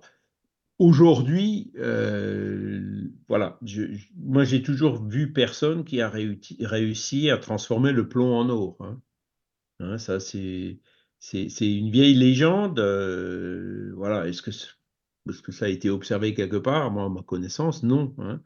Donc, euh, euh, voilà. Est-ce que c'est absolument impossible? Ben, C'est pareil, hein, comme disait au début, là, Camille Flammarion. Ben, impossible, c'est un mot qu'il faut être assez osé pour pouvoir le prononcer. Hein. Mmh. Mais pour moi, il y a beaucoup, beaucoup de choses qui, il y a beaucoup de mystification derrière ces, notions-là, hein, notamment la magie. C'est quoi l'autre déjà? La magie et La sorcellerie. La sorcellerie, ben, c'est pareil. Alors, la sorcellerie, ben, c'est, je dirais, la, forme euh, de, qu'on a chez nous. Quand on va des pays où j'ai pu vivre un certain moment, le, le, Brésil, hein, il, y a, quand même des, rituels euh, africains, la macumba par exemple, hein, euh, donc où euh, les, les macumbeiros hein, se réunissent pour invoquer des mauvais esprits et pour porter tort à quelqu'un, et ils le payent en sacrifiant des poulets, avec du sang, avec des choses comme ça. Bon, là, c'est la vision, est un peu différente. C'est vrai que on peut ces gens-là font des pactes avec des mauvais esprits pour faire du mal. D'accord? Euh, Là, bah, on, sait que ça existe, hein, que des mauvais esprits, il y en a, et puis que euh, on comprend un peu comment ils font. Hein. Mais euh, après, si ils, essayent de jeter un sort à un bon esprit, par exemple jeter un sort sur Jésus, ben, le, sort, en fait, il va se réfléchir sur lui comme dans un miroir, hein. c'est-à-dire que ça, ne le touchera même pas, il s'en rendra même pas compte, quoi. Hein. les mauvais esprits, quand, quand, quand il a guéri quelqu'un qui était un fou, hein, euh, il disait à l'esprit, euh, ben, écoute, je sors de là. Il disait, ah, nous sommes légion. Ben, ça a duré quoi Deux secondes et ils sont, toute la légion est partie. Parce que c'est l'autorité morale qui compte. Euh, l'esprit le plus évolué, comment dire L'esprit moins évolué arrivera, arrivera, n'arrive pas à, il n'a pas d'autorité sur les esprits qui sont évolués. D'accord? Ça ne veut pas dire que quelqu'un qui est malveillant ne peut pas vous faire un croche-patte ou peut pas vous assassiner. Là, on est encore une fois sur la terre, quoi. Donc dans la, dans la terre, on voit bien ce genre de choses. Mais euh, jeter un sort ou, ou, faire de la magie noire pour essayer de porter du tort à quelqu'un qui est très pieux, qui est très pieux, qui, qui, qui se protège, qui fait le bien, qui fait la charité, eh ben, ça ne fonctionne pas, ça ne prendra pas. Hein. Et ceux sur lesquels ça prend, ben, ce sont ceux qui ont encore des mauvaises tendances, qui, encore, qui laissent des portes ouvertes justement pour que euh, ces mauvais esprits puissent s'accrocher à lui et puis essayer de le dévier du chemin sur lequel il est. D'accord? Donc c'est comme ça qu'il faut le voir. Que ça fonctionne, oui, mais ça ne fonctionnera pas euh, sur, des, sur des esprits qui sont plus évolués. Eux, ils sont, ils sont protégés. Hein. il y a, ils, se font une, leur bonté et leur bonne pensée et tous et, fait une sorte de, cocon qui les protège et donc euh, ces actions des mauvais esprits n'auront pas de n'arriveront pas à les atteindre. Voilà. Mmh. Euh, sinon, bon, la magie, après, je ne connais pas euh, le détail de la magie, de toutes les pratiques, hein, mais bon, après, il faut voir au cas par cas voir s'il y a une explication scientifique. Hein, ça, c'est la position du spiritisme aussi, c'est d'essayer d'expliquer les choses euh, déjà avec la chimie ou avec la science ou autre. Hein. Et, ensuite, euh, ben, essayer de voir aussi s'il peut y avoir une composante spirituelle euh, derrière. Quoi. Voilà. D'accord. on transformera difficilement le plomb en or. Hein. Ça, c'est. Ah, ça. C'était possible, il y en a beaucoup qui le feraient. Il y a le, l'ex-compagnon de Dalida, mon ami Richard Chanfray, il l'a fait, attention. Hein. Tu sais, euh, Charles, tu l'avais pas vu, le comte de Saint-Germain? Euh, non. Ah non, c'était non, mais ça c'est vrai, c'est dans les années, c'était en 72, si, si je dis pas de bêtises, avec euh, Gérard Majax. Il a fait, tu te rappelles Daniel, il a fait une expérience, euh, Richard Chanfray justement. mais bon après, voilà, beaucoup de gens disaient que c'était un mytho, enfin voilà, que c'était, oui, c'était du fake, ce que aussi. Mais, et même, par, la, par le, la, voix de Dalida, voilà, c'est ça, un peu déchanté. oui, un peu déchanté, c'est le cas de le dire. c'est le cas de, le dire. Moi, je suis très prudent dans ces choses. Oui, oui, tout à fait. Oui, tout à fait ce que le spiritisme dit, alors ça peut paraître paradoxal parce qu'on considère tous que les beaucoup de gens considèrent les spirites comme des illuminés. C'est non, non, euh, moi, ah les, spirites, les Kardec, les Flammarion, les Delanne, les Denis, ils ont toujours dit attendez, gardez les pieds sur terre, hein, s'il vous mmh, plaît. C'est vrai, vrai, Ne vous laissez pas embarquer par des, par des trucs euh, fumeux. Hein, Oui, alors, il y a une question de Christine aussi, Charles. Bah, merci, Christine. Euh, avons-nous plusieurs guides spirituels ou un seul guide familier? Bah, C'est à propos des guides, donc voilà. Alors, on a un seul guide spirituel et plusieurs guides familiers. Ah, ben voilà, Christine, c'est l'inverse. C'est l'inverse.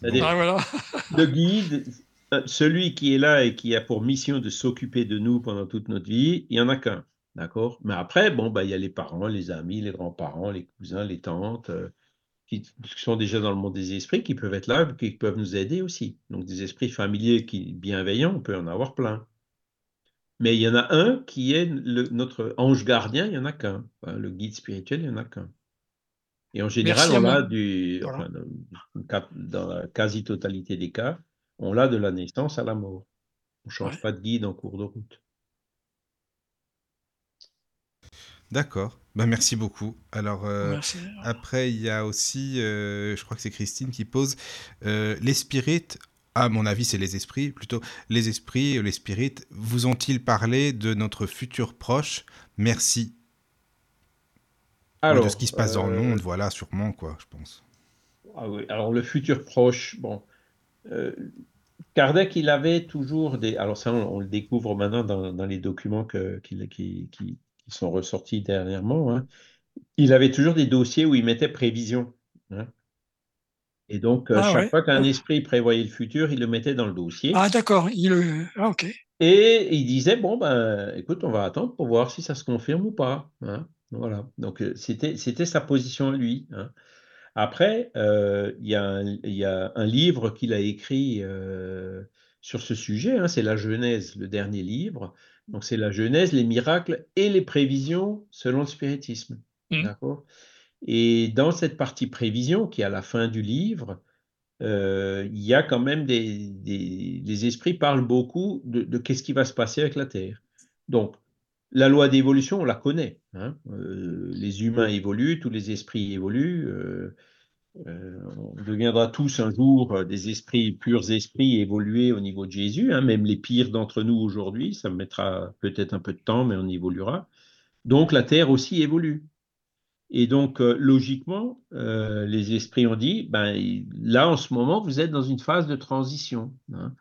Et donc, dans les différentes catégories de, de monde, euh, il, classait, bon, bah, il y a les mondes primitifs, donc là on revient à Néandertal, hein, comme on disait tout à l'heure. Ensuite, il y a les mondes d'expiation et d'épreuve, donc ça c'est la Terre en ce moment, hein, les, mondes où le mal euh, prédomine quand même. Hein. Le niveau suivant, c'est les mondes de régénération. Et comme les mondes évoluent, euh, les esprits ont clairement dit que la Terre en ce moment, elle est euh, à la fin de sa période de, monde d'expiation et d'épreuve, elle est en train de, elle est en cours de transition vers un monde de régénération, où il y aura un meilleur équilibre entre le bien et le mal. Hein. Donc la terre ne sera pas aussi mauvaise, euh, il n'y aura pas des guerres, les, meurtres, comme on a dit tout à l'heure, euh, mais il y, aura, quand même encore du, voilà, on ne sera pas complètement libéré de tout le mal. Il y a encore du chemin. Quoi. Et ça, les esprits nous le disent. Alors, combien de temps? Bon, euh, ils ont dit ça il y a 160 ans maintenant. Hein. Euh, cette transition, ben, on peut estimer qu'elle va quand même durer quelques siècles. Hein. Alors, il y a des gens qui sont beaucoup plus... Non, non, non, ça ne va pas durer tout ça. Encore quelques décennies, on y sera. Moi, personnellement, je suis un peu... Euh, un peu sceptique, là. Voilà, je me dis, bon, voilà, ça a duré un peu peut-être quelques incarnations, hein, quelques réincarnations, hein, puisqu'on mmh. se réincarne en gros tous les. On a une vie de 80 ans, si on met 20-30 euh, ans avant de se réincarner, ben voilà, c'est en gros une vie tous les siècles, euh, tous les siècles et quelques. Hein. Donc trois vies, ça veut dire trois siècles en gros. Donc là, là pourquoi pas, tu vois? Mais quand on voit ce qui se passe aujourd'hui sur la Terre, on se dit, il y a encore du boulot, il y a encore du chemin à faire. Bon, Michael, tu vas recréer une radio des Lotus dans deux, trois incarnations et puis on, fera le bilan. Je pense qu'on va faire ça. La radio du Lotus, suite numéro 2. Oui, ça va, ça va être bien, ça. mais ce qui est quand même très important de dire dans ces prévisions que donnent les esprits, c'est on va vers le mieux. Mmh. Hein, parce qu'il y a beaucoup de gens qui disent non, mais là maintenant ça va être l'apocalypse, ça va être la fin. Ah oui, voilà. Ouais. Ils, ils, ressortent des trucs de Nostradamus et tout ça. Non, les esprits, eux, c'est l'inverse. Ils disent non, non, non, on, va vers le mieux. Alors, c'est vrai qu'il y a une crise, hein, il y a des scandales, comme disait Jésus.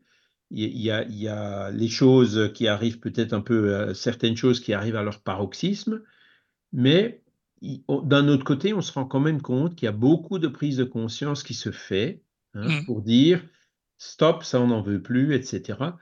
Euh, il y a un, un, des exemples que je cite souvent, je l'ai certainement déjà cité ici, c'est la Deuxième Guerre mondiale. Hein. Il y a quand même eu 1870, la Première Guerre mondiale, la Deuxième Guerre mondiale, l'Holocauste, ces choses horribles. Et après la Deuxième Guerre mondiale, ben, qu'est-ce qui s'est passé en Europe? On a dit, écoutez, maintenant ça suffit, on ne veut plus de ça. Résultat, bon, ça fait déjà 70 ans que la guerre est passée. Et ben, pour l'instant, du moins entre les Français et les Allemands, par exemple, c'est quand même calme. Hein. Ce n'est pas demain qu'il y aura une guerre. Je ne dis pas qu'on est complètement à l'abri. Hein. Euh, L'Ukraine, c'est pas loin, etc. Hein. donc, euh, c'est vrai. Mais il y a quand même, on, sent qu'il y a quand même eu quelque chose de fait, alors que les guerres se sont succédées comme ça de façon en, quelques décennies à peine. Là, pour l'instant, ça fait 70 ans qu'on est relativement tranquille. Et je dirais même, euh, pour moi qui habite pas loin de la frontière allemande, hein, n'est-ce pas, Daniel Bah, il, y a une très très bonne entente entre les Français et les Allemands. Il y a mmh. vraiment, sauf si vraiment il y a, je sais pas, un gouvernement néo-nazi qui. Il peut toujours y avoir des scénarios d'extrémistes ici ou là euh, qui, qui, qui, vont réenvenimer un peu les choses, mais je suis sûr qu'il y aurait beaucoup de voix qui se soulèveraient pour dire non, non, non, stop, stop, stop, stop, on ne veut pas ça. Tout comme en ce moment, d'après ce que j'entends, parce que Israël, c'est sûr, on nous montre que les choses horribles, mais euh, il semblerait quand même que dans, au sein du peuple israélien, il y a beaucoup de gens qui disent hey, stop, arrêtez, maintenant ça suffit. Hein. Et donc j'espère que effectivement euh, les, extrémistes qui malheureusement sont encore, euh, ont encore la main là-bas, ben, que, la prise de conscience qui se fait de dire, écoutez, on voudrait quand même une paix durable par là, et la paix durable, ça se fait pas quand il y en a un qui écrase l'autre. Donc, il faut laisser à chacun sa place, chacun ses libertés, le respect mutuel, etc. Qui, hein, c'est pas la violence n'engendrera pas la paix. Et ça, il y a de plus en plus de gens, même en Israël, hein, je pense. Alors la Russie, je ne sais pas dire, c'est un peu plus un peu plus difficile à appréhender. Mais euh, Israël, on, sent que euh, hein, et, on voit d'ailleurs euh, tout récemment hein, la pression maintenant alors qui est peut-être aussi calculée par ailleurs, il hein, faut toujours être prudent dans ces trucs-là, mais des Américains pour dire euh, stop, ça suffit là. voilà. Donc, on va quand même vers du mieux. Là, on est dans la crise, donc on peut avoir l'impression qu'on va parfois un peu en arrière. Mais non, non, non, on va vers là, on va en avant et euh, la Terre évolue euh, moins vite peut-être que, que, les individus qui sont réincarnés, hein, puisque la population a quand même augmenté. Hein, il y avait 1,5 milliard d'humains à l'époque de Kardec, il y en avait 3 milliards euh, quand moi je suis né, en 1960, aujourd'hui on est à 8 milliards. Ces esprits sont bienvenus de quelque part et ben, pour l'instant, ce qu'on peut constater, c'est qu'ils ne sont pas venus de mondes plus évolués que nous. Hein il y en a quelques-uns certainement qui sont venus, mais et donc ça, ça explique pourquoi l'évolution, elle est quand même relativement lente, quoi. Et que des fois, quand on, quand on observe euh, ce qui se passe, ben, il y a de quoi euh, euh, parfois douter un peu, quoi. Mais il faut pas douter. Hein. L'avenir sera dans le bien, et c'est ce à quoi ben, toutes les personnes de bonne volonté doivent s'efforcer, doivent œuvrer élever la voix, pas rester silencieux, pas rester dans l'indifférence, pas non plus tomber dans la violence, mais élever la voix de façon ferme, douce et pacifique, hein, mais persuasive, pour dire stop, on veut que les choses changent. Merci. Et, en faisant ça, euh, on va contribuer justement à l'accélération de cette transition vers ce monde meilleur. Mmh. D'accord. Donc ça, c'est ce que les esprits disent. Maintenant, euh, que les esprits nous disent euh, oui, demain il va t'arriver ça, ou après-demain euh, un tel va mourir, ou non. Alors ça, là on tombe un peu dans la voyance. Hein. les esprits peuvent nous révéler quelquefois les choses qui vont se passer dans l'avenir, mais ce sera toujours dans un but utile et jamais dans un but de curiosité. C'est là où il faut bien faire la différence. Hein. Ben, justement, Merci. merci. Justement, une question sur Instagram de Alana. Elle demande comment savoir si euh, lorsque l'on a affaire à un esprit imposteur. Ah. Ben, il faut observer, hein, c'est-à-dire euh, l'esprit imposteur, donc je suppose qu'il se communique, donc soit euh, par l'intermédiaire d'un médium, ou soit si on est médium soi-même par notre intermédiaire. Eh ben, pour savoir si un esprit est, pour, évaluer l'esprit qui se communique, eh ben, il faut utiliser, euh, comment dire, euh, le bon sens et la raison. Il faut utiliser le discernement. Qu'est-ce qu'il me dit hein, Le filtre socratique. Je le mmh. répète encore une fois, hein, c'est est-ce que ce qu'il dit, c'est vrai? Hein, Si on est dans le doute, euh, il vaut mieux, le, comment dire, le mettre dans un dossier et attendre une confirmation. Euh, après, même si c'est vrai, la deuxième question, c'est est-ce que c'est bon? Alors après, il y a la notion du bien et du mal, etc. Bon, on a certaines références, hein, il y a les évangiles, il y a les, lois morales qui existent dans toutes les religions, où on trouve aussi dans, le livre des esprits ou dans l'évangile selon le spiritisme. Bon, voilà, on sait quand même, il y a quand même pas mal de références pour, pour faire la différence entre le bien et le mal. Hein. Il y a un conférencier, alors c'était quand? C'était aujourd'hui? Non, c'était lundi, qui disait le GPS pour le bien et le mal, euh, il le trouve, lui, dans, un extrait de, l'Évangile selon le spiritisme qui s'appelle L'homme de bien. Et donc mmh. là-dedans, euh, Kardec liste un certain nombre de caractéristiques de qu'est-ce qui caractérise un homme de bien, une personne. Ah oui, d'accord. Mmh. Et, ça, ça, peut nous servir effectivement de GPS. Euh, si l'esprit qui, se communique à nous, il nous dit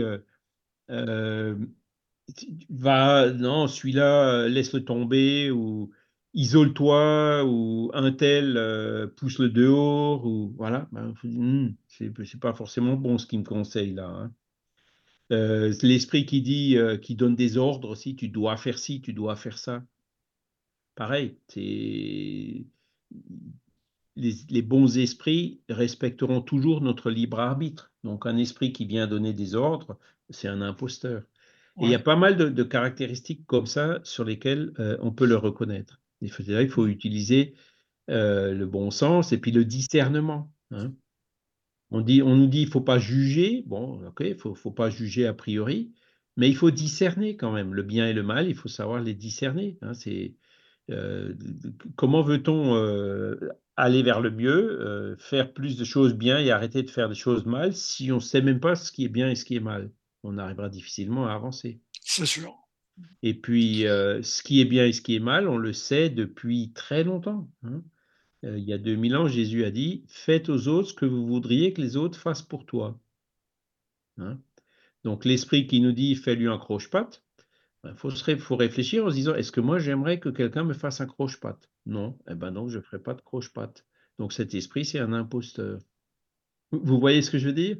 Oui, tout à fait.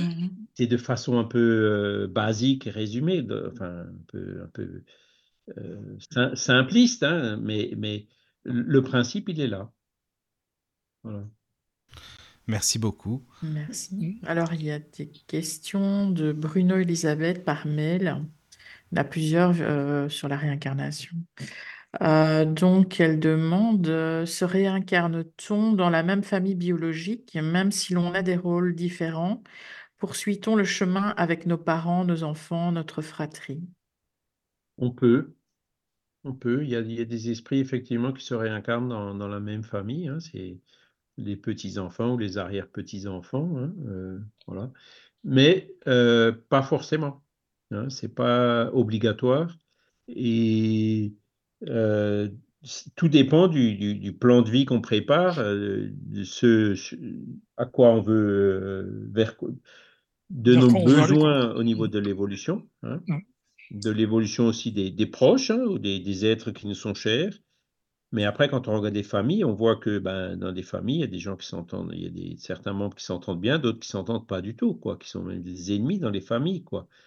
Donc, voilà, alors s'il y a des ennemis dans une famille, ils sont peut-être venus dans la même famille pour essayer de se pardonner. Hein. Donc, c'est comme ça qu'il faut faire l'analyse. Mais effectivement, euh, je pense que ça arrive même assez fréquemment que euh, les esprits se réincarnent dans la même famille. Ils peuvent, mais ce n'est pas obligatoire. Tout dépend, encore une fois, des besoins euh, d'évolution qu'on a. Mmh si on se réincarnant dans la même famille, euh, ben, ça ne nous avancera pas beaucoup, ça ne nous aidera pas beaucoup à évoluer. Ben, on préférera probablement se réincarner euh, ailleurs, où, les conditions pour notre évolution seront plus efficaces ou plus favorables. Mhm, d'accord. Alors, elle demande aussi jusque quand se réincarne-t-on? Eh ben, On se réincarne euh, jusqu'à atteindre un niveau d'évolution dans lequel euh, on n'a plus besoin de se réincarner. Donc on se réincarne. Nous, euh, moi par exemple, je sais très bien qu'il me faudra encore plusieurs incarnations pour atteindre ce niveau-là. Hein. Donc bah, en attendant, bah, je me réincarne. Je me suis réincarné, puis je me réincarnerai certainement encore euh, plusieurs fois. Hein. Mais il y a un moment donné où on, a atteint un niveau d'évolution qui, où on se rend compte que on n'a plus besoin de se réincarner pour évoluer. Par exemple, bon, le, fait de se réincarner, pourquoi est-ce qu'on évolue plutôt quand on est réincarné? Ben, C'est parce que euh, on est dans un corps physique. Donc, quelque part, euh, il faut, quand on est enfant, bon, bah, c'est les parents qui nous aident. Après, quand on devient adulte, euh, c'est à nous, bah, il faut qu'on faut qu'on travaille, il faut qu'on réfléchisse pour pouvoir se nourrir, entretenir le corps, soigner, éduquer nos enfants, etc. Donc, on, est constamment challengé hein, dans un corps physique parce qu'on euh, est obligé de, subvenir euh, aux, différents besoins euh, qui sont liés à notre existence dans le corps physique. D'accord?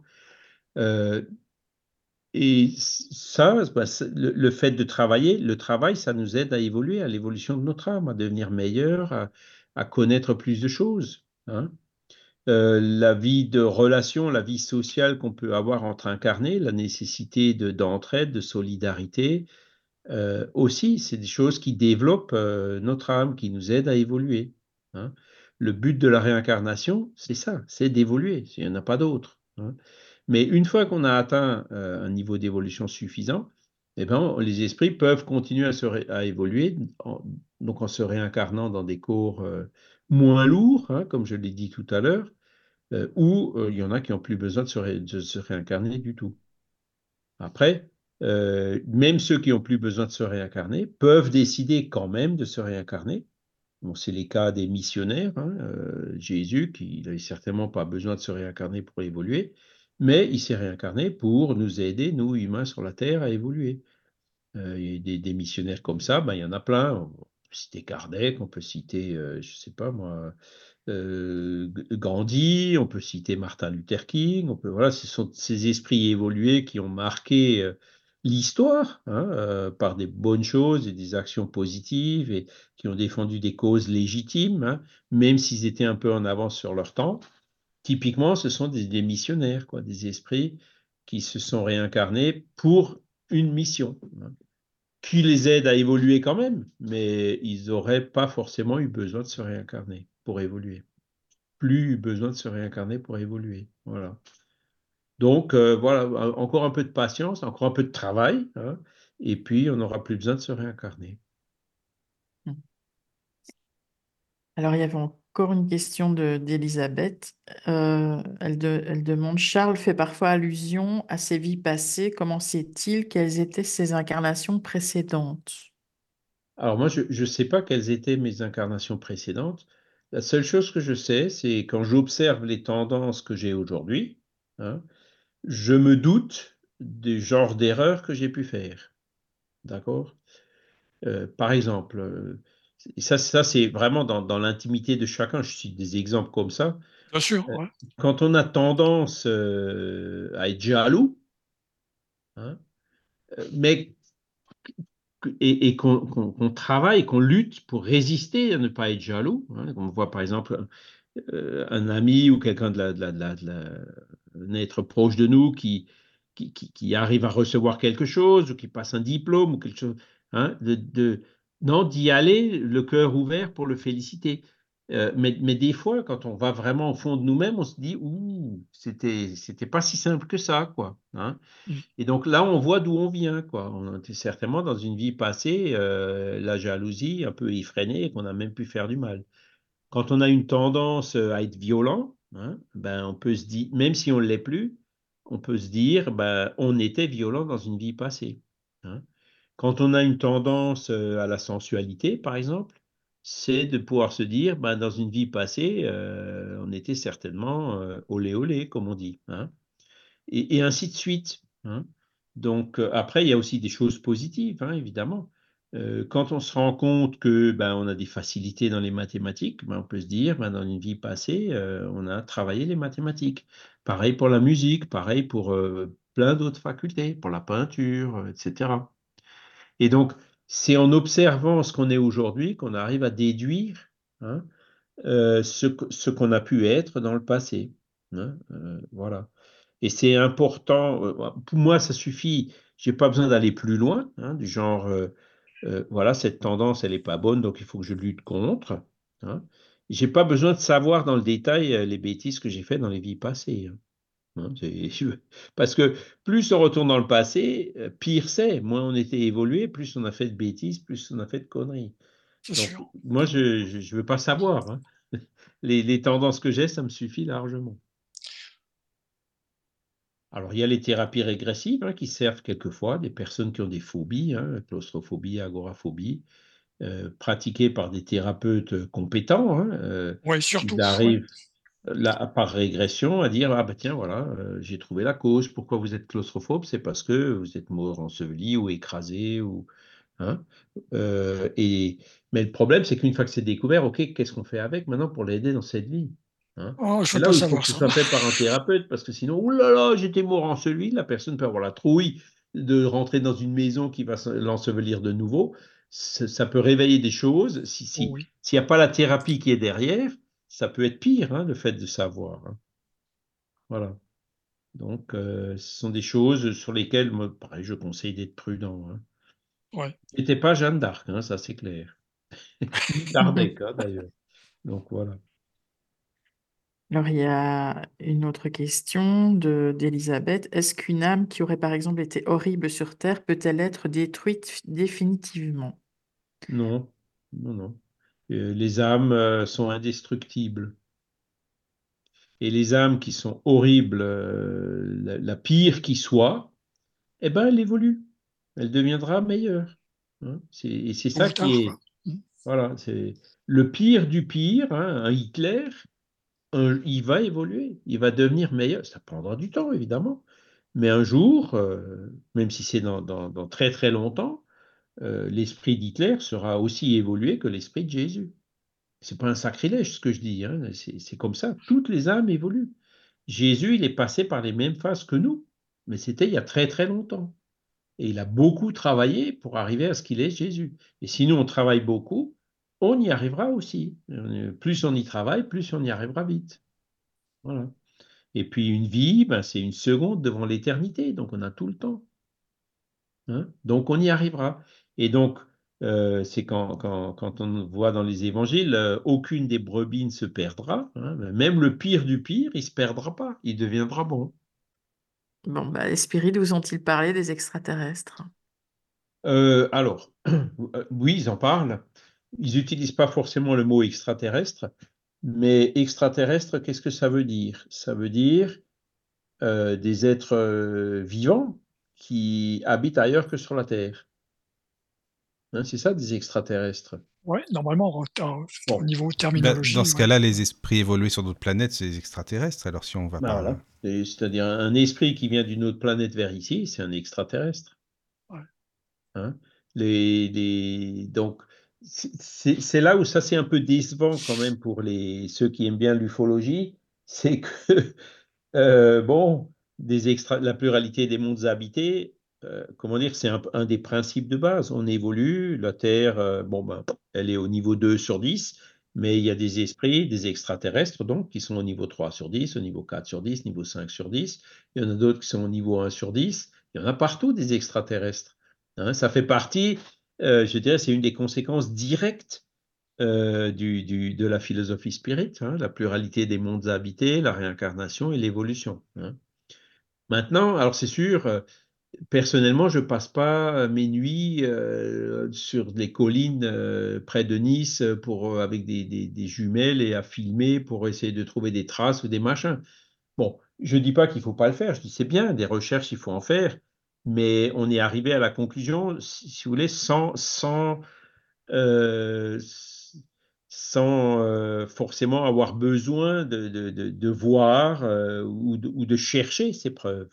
Parce que dans ces domaines-là, bon, alors il y a les NASA, il y a les, images radars, les documents qui ont été déclassifiés récemment, il y a, plein, plein, plein, plein, plein, plein de choses, hein. mais vous trouverez toujours quelqu'un, hein, et ça c'est la même chose avec les phénomènes spirites d'ailleurs, qui vous dira oui, mais là il y a tel truc, ou là ça peut être euh, manipulé, ça a été, ça peut-être été. Euh, des preuves absolues n'existent pas dans ce domaine-là. Hein si on attend une preuve absolue que, Dieu existe ou que les esprits existent ou que les extraterrestres existent, ben on attendra toute notre vie. Hein. On n'aura jamais de preuve absolue. Après, il y a un moment donné où chacun euh, ben, il a suffisamment d'éléments pour se convaincre de quelque chose ou pas. Hein. Euh, donc, c'est la, conviction se forme parfois. Il y, en a qui se satisfont de, d'un ou deux événements, hein, et d'autres, au bout de mille, ils en auront toujours pas assez. Hein. Ça, ça dépend du niveau d'évolution, du niveau de compréhension de chacun. Donc, les extraterrestres, euh, oui, les esprits en sont, hein, ils en sont. J'habite Jupiter, l'esprit qui vient, il dit j'habite Jupiter, donc je suis un extraterrestre, ça revient au même, quoi. Donc oui, définitivement, les extraterrestres existent. Mais quand on, quand on va un peu dans l'ufologie, où on dit, bon, ben oui, mais il y a des soucoupes volantes, on a mesuré les accélérations, euh, ils font des virages à 90 mmh. degrés, ou ça fait je sais pas combien de fois G, c'est le, le, le, le, corps humain ne supporterait pas de telles accélérations, etc., mmh. etc. Bon, ce sont des observations qui sont quand même très intéressantes, d'accord? Parce que si on pousse le raisonnement, on se dit, bon, nous, les humains, on a été capable d'aller sur la Lune, on sera probablement bientôt capable d'aller sur Mars. Bon, ça coûtera cher, ça prendra beaucoup de temps pour y aller, pour revenir. Il hein, faudra être patient, hein. euh, mais on, y arrivera peut-être un, jour. Mais les extraterrestres hein, qui viennent euh, éventuellement d'un autre système planétaire que le système solaire, bon, ben là, on parle d'années-lumière, quoi. Euh, la sonde voyageur qui a été envoyée quand En 1970, par là? Elle est à paix, ça fait pas longtemps qu'elle a dépassé Pluton. Hein.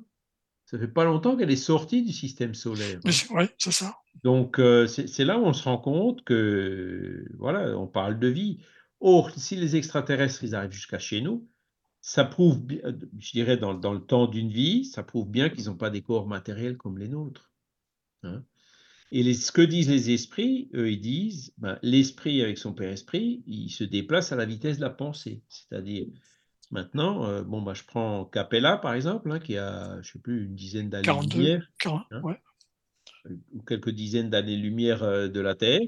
Ben, l'esprit, il y est instantanément, ou peut-être en une seconde. Hein. Euh, donc, voilà. Alors que après, euh, si je vais sur Capella, est-ce que là-bas j'arrive à me matérialiser, à me rendre visible ou perceptible par les habitants de cette planète de Capella? C'est possible aussi. D'accord? Donc le phénomène ovni, on peut l'expliquer comme ça. Hein. Ce sont ah, des esprits qui sont plus évolués que nous, hmm. qui viennent, hein, qui ont la technologie entre guillemets pour venir ou la condition physique pour pouvoir venir, et ils ont certainement aussi des conditions physiques pour se matérialiser ou se rendre visible ou détectable par des radars ou autres. D'accord? Voilà. Et ça, ça sous-entend quelque chose, hein, parce que les films de science-fiction parlent des extraterrestres qui viennent pour envahir ou pour détruire, les autres qui viennent pour aider. Euh, bon, le, ce point de vue-là, s'ils ont la technologie pour venir jusqu'à chez nous, ben, ça veut dire qu'ils sont plus évolués que nous, ça veut dire qu'ils viennent pour nous aider, ils viennent pas pour nous envahir ou pour nous détruire. Hein. C'est plutôt des bons esprits, les extraterrestres. C'est ce qui découlerait, je parle au conditionnel, hein, du raisonnement qu'on pourrait faire en tant que spirit. Quoi, hein. Alors, mm. est-ce que ça colle avec les observations? Ben voilà, il faut, continuer les observations. Et puis, euh, avec ce, la philosophie qu'on a, avec ces, idées que je viens d'exposer, ben, pousser l'analyse un peu plus loin et voir si ça colle avec les faits afin de pouvoir analyser, euh, affiner notre analyse. Voilà. D'accord. Alors, il y a une question de, Christine. Euh, que pensez-vous des personnes qui vont sur les lieux abandonnés, voire hantés, pour entrer en contact avec des esprits, dangers ou absurdes? Enfin, dangers absurdes. Mais c'est de mode maintenant, les chasseurs de fantômes dans les maisons, et si ça, les lieux abandonnés ou je sais pas quoi. C'est vrai qu'il y en a plein qui font ça. Mmh. Les groupes paranormaux, soi-disant, enfin bref, voilà. Tout dépend de, de l'intention mmh. et tout dépend euh, des connaissances, d'accord? La personne qui va comme ça se frotter à des mauvais esprits euh, sans savoir ce dont les mauvais esprits sont capables, elle prend des risques, on est bien d'accord. Hein, c'est le risque de quoi? De se faire mettre le grappin dessus, de revenir obsédé, euh, de devenir fou, enfin voilà. Hein. Euh, voire d'avoir des, mésaventures euh, d'effets matériels, quoi. Hein. parce que moi, ce que j'ai vu, c'est beaucoup de ces chasseurs de fantômes, ben, ils, comment dire, ils, ils y vont avec des caméras, c'est par curiosité, c'est pour pouvoir le mettre sur Facebook, pour montrer les images sur YouTube. Euh, euh, voilà, c'est des intentions qui, qui sont quand même un peu discutables. Non, non, non, on y va pour trouver la preuve. Bon, c'est comme pour les extraterrestres. Hein, c'est euh, la preuve, on l'a déjà. Hein, on, on, sait que les esprits existent, on sait qu'ils peuvent se matérialiser. Et, dans ces lieux hantés, hein, les esprits qui, euh, qui hantent une maison ou, un lieu, ce ne sont pas de bons esprits. Donc, euh, si on veut y aller et y faire face, euh, il faut savoir à qui on a affaire, il faut savoir qu'est-ce qui va nous donner de l'autorité sur eux. Hein. Et ce qui nous donne de l'autorité sur les mauvais esprits, ben c'est, encore une fois, l'évolution, c'est l'ascendant moral qu'on peut avoir. D'accord? Donc, le, fait d'aller dans un lieu hanté pour dire ben, il y a une âme en peine là-bas, je vais essayer de l'aider, là, ça change tout.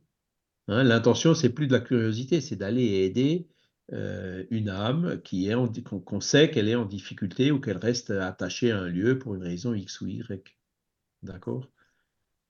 Euh, Et ce travail-là se fait en par... Alors, pas forcément de façon systématique pour les lieux. Hein. Bon, ça peut parfois être sollicité. Il y a des gens qui disent, ben voilà, euh, on n'arrive plus à habiter dans notre C'est un peu Hydesville, hein. vous vous rappelez de l'épisode de Hydesville avec la famille Fox? On n'arrive plus à dormir. On Bon, alors, euh, des gens bien intentionnés peuvent aller pour dire, bon, écoutez, on va essayer de comprendre ce qui se passe. Euh, mais pour résoudre le problème, bon, c'est pas avec de l'ail ou avec des croix ou de l'eau bénite. Hein c'est non, c'est d'essayer d'entrer en contact avec cet esprit, de, lui demander qu'est-ce qu'on peut faire pour l'aider, hein, d'essayer de, comprendre pourquoi il, hante ce lieu, et puis d'essayer de le convaincre que c'est pas dans son intérêt de hanter son lieu. Et si on y arrive, eh ben, le problème est résolu. On est bien d'accord.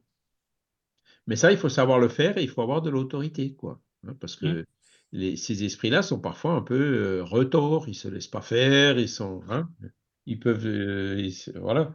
Donc, euh, les autres cas où, ça se fait, c'est dans les cas d'obsession. Ce c'est pas quand c'est un lieu qui est hanté, mais quand une personne souffre d'une obsession ou d'une subjugation. Donc là, ben, on aide une personne qui, qui, souffre. Hein. Donc l'intention, encore une fois, elle est bonne, elle est positive. Et donc, dans les réunions de désobsession, euh, on, appelle l'esprit qui obsède l'autre personne, on essaie de comprendre pourquoi il l'obsède, hein, et on essaie de le dissuader d'embêter cette personne. Et en parallèle, on parle avec la personne qui subit cette obsession pour lui dire, écoute, euh, euh, voilà, il faut que tu changes, il faut que tu lises des bonnes choses, il faut que tu te défasses des mauvaises habitudes, tout ce qui peut attirer ces esprits obsesseurs. Hein, Jésus faisait la même chose, hein, il guérissait les, fous, et après il faisait quoi? Il leur disait, donc euh, quelque part, il, agissait sur l'esprit pour le dissuader d'obséder la personne, mais il parlait aussi avec la personne pour lui dire, va et ne recommence plus pour pas qu'il t'arrive quelque chose de pire. Hein. Donc il travaillait sur les deux plans, hein, sur l'esprit obsesseur et sur la personne obsédée. Et si on y arrive, si on arrive à convaincre l'un et l'autre, en général, le problème se résout assez rapidement. Hein. Donc, euh, ce qui justifie effectivement le, fait de se frotter euh, euh, ou, d'ouvrir la porte, je dirais, à des esprits imparfaits, c'est quand on le fait dans un but louable de les aider. faut, il faut que ce soit un acte de charité de notre part. Et c'est ça qui donnera l'autorité morale. Par contre, si c'est de la curiosité pure et dure, je ne sais pas si on a perdu Caroline. Euh, je crois que la connexion de Caro, elle a coupé, ça a bugué. Bah, ça l'avait fait déjà la semaine dernière euh, chez elle avec le temps qui fait. Oui, oui, ça, euh, elle a été coupée. Je pense qu'elle va revenir certainement. Enfin, c'est la connexion, quoi. Voilà. Pour les questions suivantes. Oui, alors. Donc voilà, c'est pas un jeu. Hein, c'est pas un jeu, le message que je veux dire. Si vous jouez à ça, ça peut mal tourner. Hein. Mm, mm. Donc il faut avoir connaissance de cause, il faut avoir de bonnes intentions il faut demander aussi de l'assistance des guides spirituels. Et, là, voilà, quand c'est fait en cherchant à faire le bien, euh, là, ce sera, ça ira. Hein, oui, oui, D'accord. Bon. Euh, alors par contre, bah, moi j'avais une question, parce que là pour l'instant sur le chat, je ne crois pas qu'il y ait des nouvelles questions. Mais Charles, est-ce que tu pourrais parler, euh, parce qu'on en parlait hors antenne hein, juste avant avec Daniel et toi, du fameux documentaire là qui est accessible gratuitement maintenant. Je l'ai ah vu hier de, sur Alan Kardec, le documentaire, euh, voilà, parce que les auditeurs, je pense que ça pourrait les intéresser. Moi je le trouve hyper bien fait, donc c'est pour ça. Ouais, c'est Inexploré ou Inrest TV, je crois. Hein. non, Inexplore TV. Oui, c'est ça. Voilà. Inexploré TV. Hein. Mm. Donc, euh, ils, avaient, j'avais vu la première fois ce documentaire euh, ben, peu après qu'il a été fait. Donc, c'était il y a, je dirais, cinq ans à peu près. Hein. Mm. Euh, j'y avais assisté. et, mais bon, c'était comme c'est une TV à abonnement, bon, ben, j'ai payé un peu quelque chose pour voir le film. Mm. Là, apparemment, ils l'ont mis à disposition gratuitement, au moins pendant un certain temps. C'est ça qui permet de le regarder, quoi. Donc dépêchez-vous tant que c'est gratuit. C'est pour ça que je le dis. Allez-y les amis, il faut y aller. Voilà. Je, pense que c'est euh, bon, parmi les émissions comme ça qui sont consacrées à Kardec ou au paranormal, euh, celle-ci elle est quand même bien faite. Moi je trouve qu'elle est super. Vraiment, elle est très bien quoi. Ah, ah, moi j'ai pris la bande son, je l'ai mis sur le téléphone. Oui, oui. Ah voilà. Il y a plusieurs intervenants. Hein, donc euh, dans les intervenants il y a, il y a, il y a des spirites. Hein, il y a Jacques Pécat et il y a ah, je me souviens toujours plus de son nom. Donc, euh, un autre spirit hein, qui répond aux questions. Un petit jeune, mais je ne sais pas Il y a des médiums aussi. Hein, je sais qu'il y a Bernadette Klein. Oui. Oui. Oui, oui. Hein, il y a, et après, il y a, euh, il y a une historienne. Un historien, il y a je ne sais pas s'il y a un anthropologue ou un ethnologue.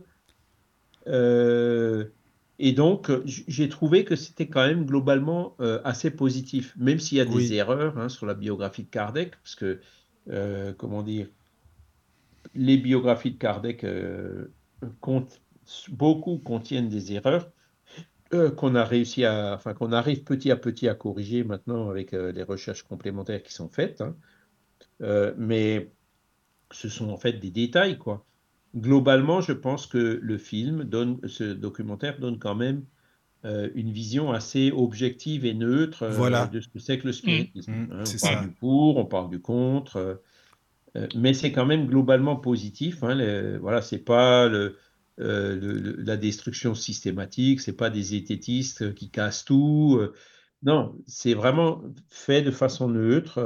ils écoutent un peu tous les points de vue, toutes les personnes. Oui, oui, c'est ça qui est bien. Hein. Très bien dosé. voilà.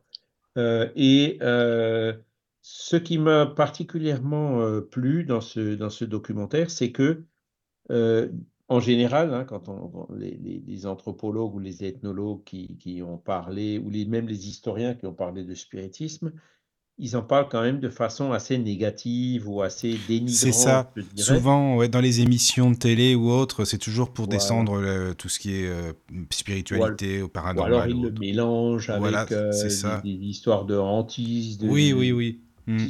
voilà. Alors que là, non. là, j'ai trouvé vraiment, ils en parlaient de façon justement plus neutre et objective, hein, même s'ils même s'ils sont pas d'accord. Oui, voilà. Il y a quand même un respect vis-à-vis de, de, Kardec. d'accord. Alors moi, ce que j'ai apprécié beaucoup, c'est le fait qu'il donne la parole justement à Kardec. Ah, c'est lui qui raconte un petit peu. Ah, Vraiment, c'est génial. Ah c'est un montage. c'est super bien fait. oui, ah parce qu'il lit des extraits de Kardec, que ce soit dans les œuvres posthumes ou autres. Je sais pas. Enfin, c'est vraiment, euh, c'est vraiment bien. On se met bien dans le dans l'ambiance du personnage et tout. Quoi. C'est ça qui est bien. Et puis, les, parmi les éléments biographiques euh, de Kardec qui sont pour l'instant euh, authentiques, hein, de, on n'a pas trouvé d'éléments qui prouvent qu'ils étaient faux, au contraire, hein, mm-hmm. et euh, ce que Kardec lui-même avait commencé à écrire sur son histoire et qui a été publié dans les œuvres posthumes. Oui, voilà. Surtout mm. ça qui a servi aux locuteurs. Hein, oui, oui. Ça sert, c'est un, très bon fil directeur. Et, là, tout, tout ce que, tout, toute cette partie-là, on l'a déjà analysée, eh ben, elle est vraie. Hein. Les biographies sont fausses, mais ce qui a écrit, de, ce que Kardec avait commencé à écrire lui-même, bah forcément. Hein. Ah, c'est lui qui l'a écrit, donc forcément. Voilà, et, et, et Marie qui a, qui a compilé les œuvres posthumes à partir des manuscrits de Kardec, que malheureusement ceux-là on les a plus, hein, on les a pas encore retrouvés. Euh, il a certainement pas déformé ces parties-là. Quoi. Mmh, mmh. Ouais, Il y a deux, trois endroits où, où, il y a des choses que on a, on a clairement vu que les, les maris a, changé, hein, le texte. Hein. Oui. Mais cette partie, non. Cette partie, euh, hein, par exemple, quand il parle des sœurs Baudin, donc euh, les biographes disent bah, elles avaient 15 ans et 16 ans. Non, Kardec n'a jamais dit ça. Hein. Il dit que mhm. c'était des demoiselles qui se sont mariées oui, c'est ça. après. Ce qui est vrai, puisqu'on a retrouvé maintenant tous les certificats de mariage et tout. C'est très bien mhm. qui ils étaient. Euh, et donc, quand on compare ce qu'on a trouvé dans, les archives d'état civil et tout ça, ben on voit que ce que disait Kardec, c'est 100% juste. Alors, ce que disent les biographes, il y a beaucoup de choses qu'ils ont affirmées qui sont fausses. Et, les autres biographes, après, ils ont répété, répété, répété la même erreur. Quoi donc ce film-là, euh, non, il est, il est, hein, j'ai trouvé que. Mais par contre, Charles, tu penses que ça vient de quel centre de groupe Spirit? Parce que tu sais quand même dans le documentaire, au tout début et tout à la fin, il y a des communications de Kardec. Euh, bah quand même après sa mort et tout, je sais pas si tu te rappelles, il y avait quand même quelques petites communications. Euh, je sais pas moi. Euh, oui, je suis plus en tête. Euh, je me plus. Il faudrait que oui, je oui. regarde. Oui, c'est ça. Faudrait que. Je sais que après il y, a, un médium qui donne des appréciations sur, euh, Kardec et par exemple mm. les relations entre Kardec et Amélie. Euh, ça. Là, par contre, ça c'est un peu discutable hein, parce que ce qu'on voit dans les lettres et les documents qui sont c'était c'est pas vraiment ce que disait le médium. Hein. Bah, lui disait que le couple. Là où on voit un peu les limites de la chose, mais bon, oui, ça, ça, ça, fait partie de la médiumnité. Hein, la médiumnité oui. En tout cas, toutes les lettres, toutes les lettres que j'ai pu lire là dans les documents sur le site du euh, brésilien, c'est vrai que c'est pas. Ah, oui, ça une entente, euh, une, bah, oui. une, symbiose, euh, une complémentarité assez exemplaire. Hein. Mmh. Et, et, ça, bon, ce sont des documents. C'est lui qui, écrivait à Amélie, Amélie qui lui écrivait à lui. Donc c'est vraiment l'original. Là, on, arrive vraiment à, quand ils se parlaient entre eux, et, voilà. Hein, euh, oui, oui, oui. Là, on a quand même des éléments pour dire euh, les relations entre, enfin voilà, que qu'ils étaient une très grande complémentarité. oui, c'est ça. Quand mais euh, qu'est-ce que si on la famille, ben, qu'est-ce que tu en penses pour faire cette mission ensemble. Mais il disait aussi ah. que, soi-disant, Alan Kardec, euh, ce serait un homme assez seul quand même, qui aimait bien la solitude, être tranquille et tout. Je sais pas ça. Enfin, il dit ça dans le documentaire. non, parce que bah, je suis... Bon, alors, c'est sûr, il travaillait. Donc, quand il travaillait. Ah, bah oui, il bossait, il se levait euh, à 4 heures, je crois, je sais pas, super tôt, vous expliquez. Mais après, par exemple, les week-ends, hein, euh, il allait à la Villa Ségur, euh, oui, à campagne. Hein, c'est une petite maison qu'il avait avec un énorme jardin dans la verdure, euh, à deux pas de là où quelques décennies plus tard ils ont construit la Tour Eiffel. Hein. ah oui, c'est à deux pas, oui. c'est exactement là où, si tu vas sur, si vous allez chercher la Villa Ségur, avenue de Ségur, bah, c'était hmm. exactement là. Hein. Mhm. La Villa Ségur c'est, est restée de cette propriété qui appartenait donc à Kardec et à Amélie. Donc, ils passaient leur week-end là-bas, mais ils invitaient euh, leurs amis proches. Mmh, ils faisaient des réunions euh, spirites euh, dans la Villa Ségur, qu'il appelait privées. Ce n'était pas les réunions publiques qui se faisaient dans la Société parisienne des études spirites. Et donc, mmh. ils étaient constamment entourés d'amis. Hein. oui, les, les, les, Dolan, par exemple. Hein? Les Dolan, par exemple.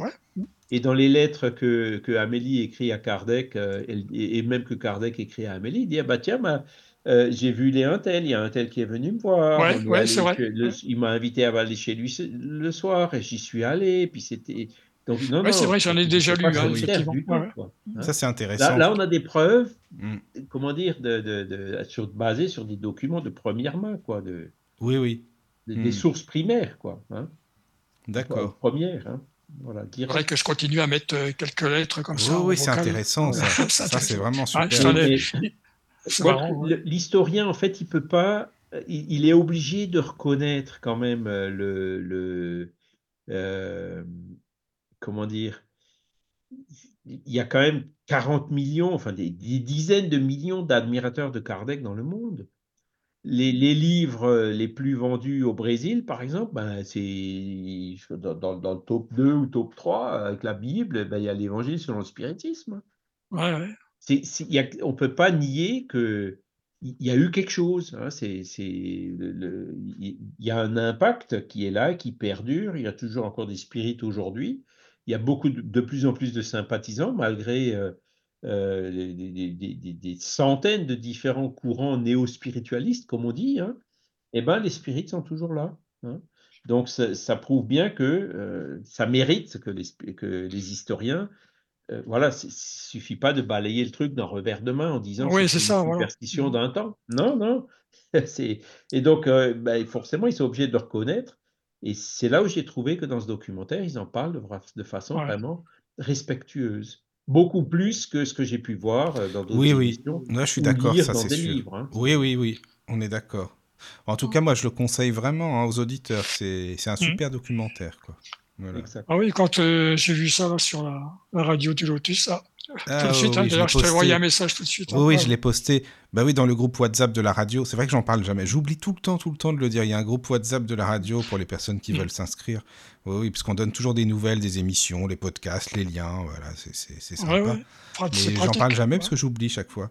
Voilà. Mais oui, je l'avais posté dans le groupe WhatsApp parce que j'ai trouvé ça vraiment sympa. Voilà, voilà. Bah, je pense que Caro est arrivé, est revenu. oui, ah bah oui. Ah, voilà. Connexion. Mais je ne vous ai pas entendu, donc euh, je ne sais pas. Non, non, mais on parlait du documentaire que j'ai posté sur la, ah, WhatsApp. Sur le documentaire, oui. Voilà. Euh, alors voilà, je ne sais pas s'il y a d'autres questions, Caro, pour, euh, pour terminer l'émission, parce que je sais que c'est bientôt l'heure. Oui. Oui. non, non, mais pas sur le chat, mais je sais que tu en avais reçu et tout, donc voilà, c'est pour ça. Je parle des questions. Alors, j'en vois une toute dernière là sur le chat de Fatma. Ah oui. D'accord. Ah, Fatma, vas-y alors, d'accord, je savais pas, excuse-moi. Tu la vois, Ah oui, oui, oui, oui, j'étais au-dessus. Est-ce que Alan Kardec était vraiment fâché avec la médium Madame Jaffer? Je ne sais pas si je prononce bien. alors. Hein. Euh, c'est marrant parce que c'est une histoire qui apparemment euh, est, plus connue qu'on ne le pense. Oh, Donc c'est Madame, en fait c'est Mademoiselle. Hein, euh, son nom son pseudo, c'était Céline Jaffé. Et son vrai nom, c'était, euh, alors c'était pas Céline, mais c'était euh, C-O-E-L-I-N-A. Hein. donc euh, il y a eu certainement d'autres graphismes du nom. Et Becquet, Becquet, c'était son nom de famille. Donc là aussi, on a réussi à retrouver qui c'était. Ah d'accord. Et donc, il y a eu effectivement un épisode. Donc, Céline Jaffé, c'était le médium que Kardec a beaucoup utilisé dans la révision et la, la, révision finale et la relecture finale du livre des esprits. Hein? Donc, mmh euh, les esprits disaient, bon, ben là, oui, telle chose, là, il faut changer, ça, il faut que tu le précises, là, il faut que tu rajoutes quelque chose. Voilà, tout ce travail a été fait avec Céline Jaffé.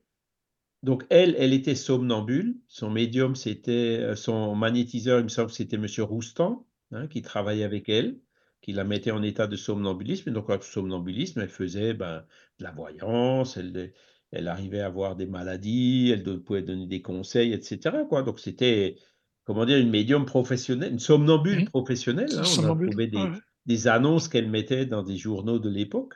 Ah ouais. Mais elle a quand même, euh, et, Kardec le reconnaît, hein, euh, tout ce qu'elle a fait pour Kardec dans cette phase de, de, lecture finale du livre des esprits, elle l'a fait tout à fait bénévolement, d'accord? Elle, elle lui a jamais rien demandé, quoi. Et donc, euh, Kardec, il a fini le livre des esprits et puis il l'a publié, voilà, euh, livre des esprits fait par Alan Kardec. Il n'y avait pas écrit dans le co-auteur, euh, Mesdemoiselles Baudin, le nom de tous les médiums. Il disait qu'il y a plusieurs médiums qui ont, qui ont, qui ont contribué, mais sans les citer. Donc, il n'a pas cité Jaffé. Hein. Et c'est là où, alors, on ne sait pas exactement ce qui s'est passé, euh, mais Céline Jaffé, elle est, probablement allée voir Kardec en disant et Attends, toi, tu gagnes beaucoup d'argent, euh, moi, je, voudrais bien aussi une part du gâteau. là. Hein.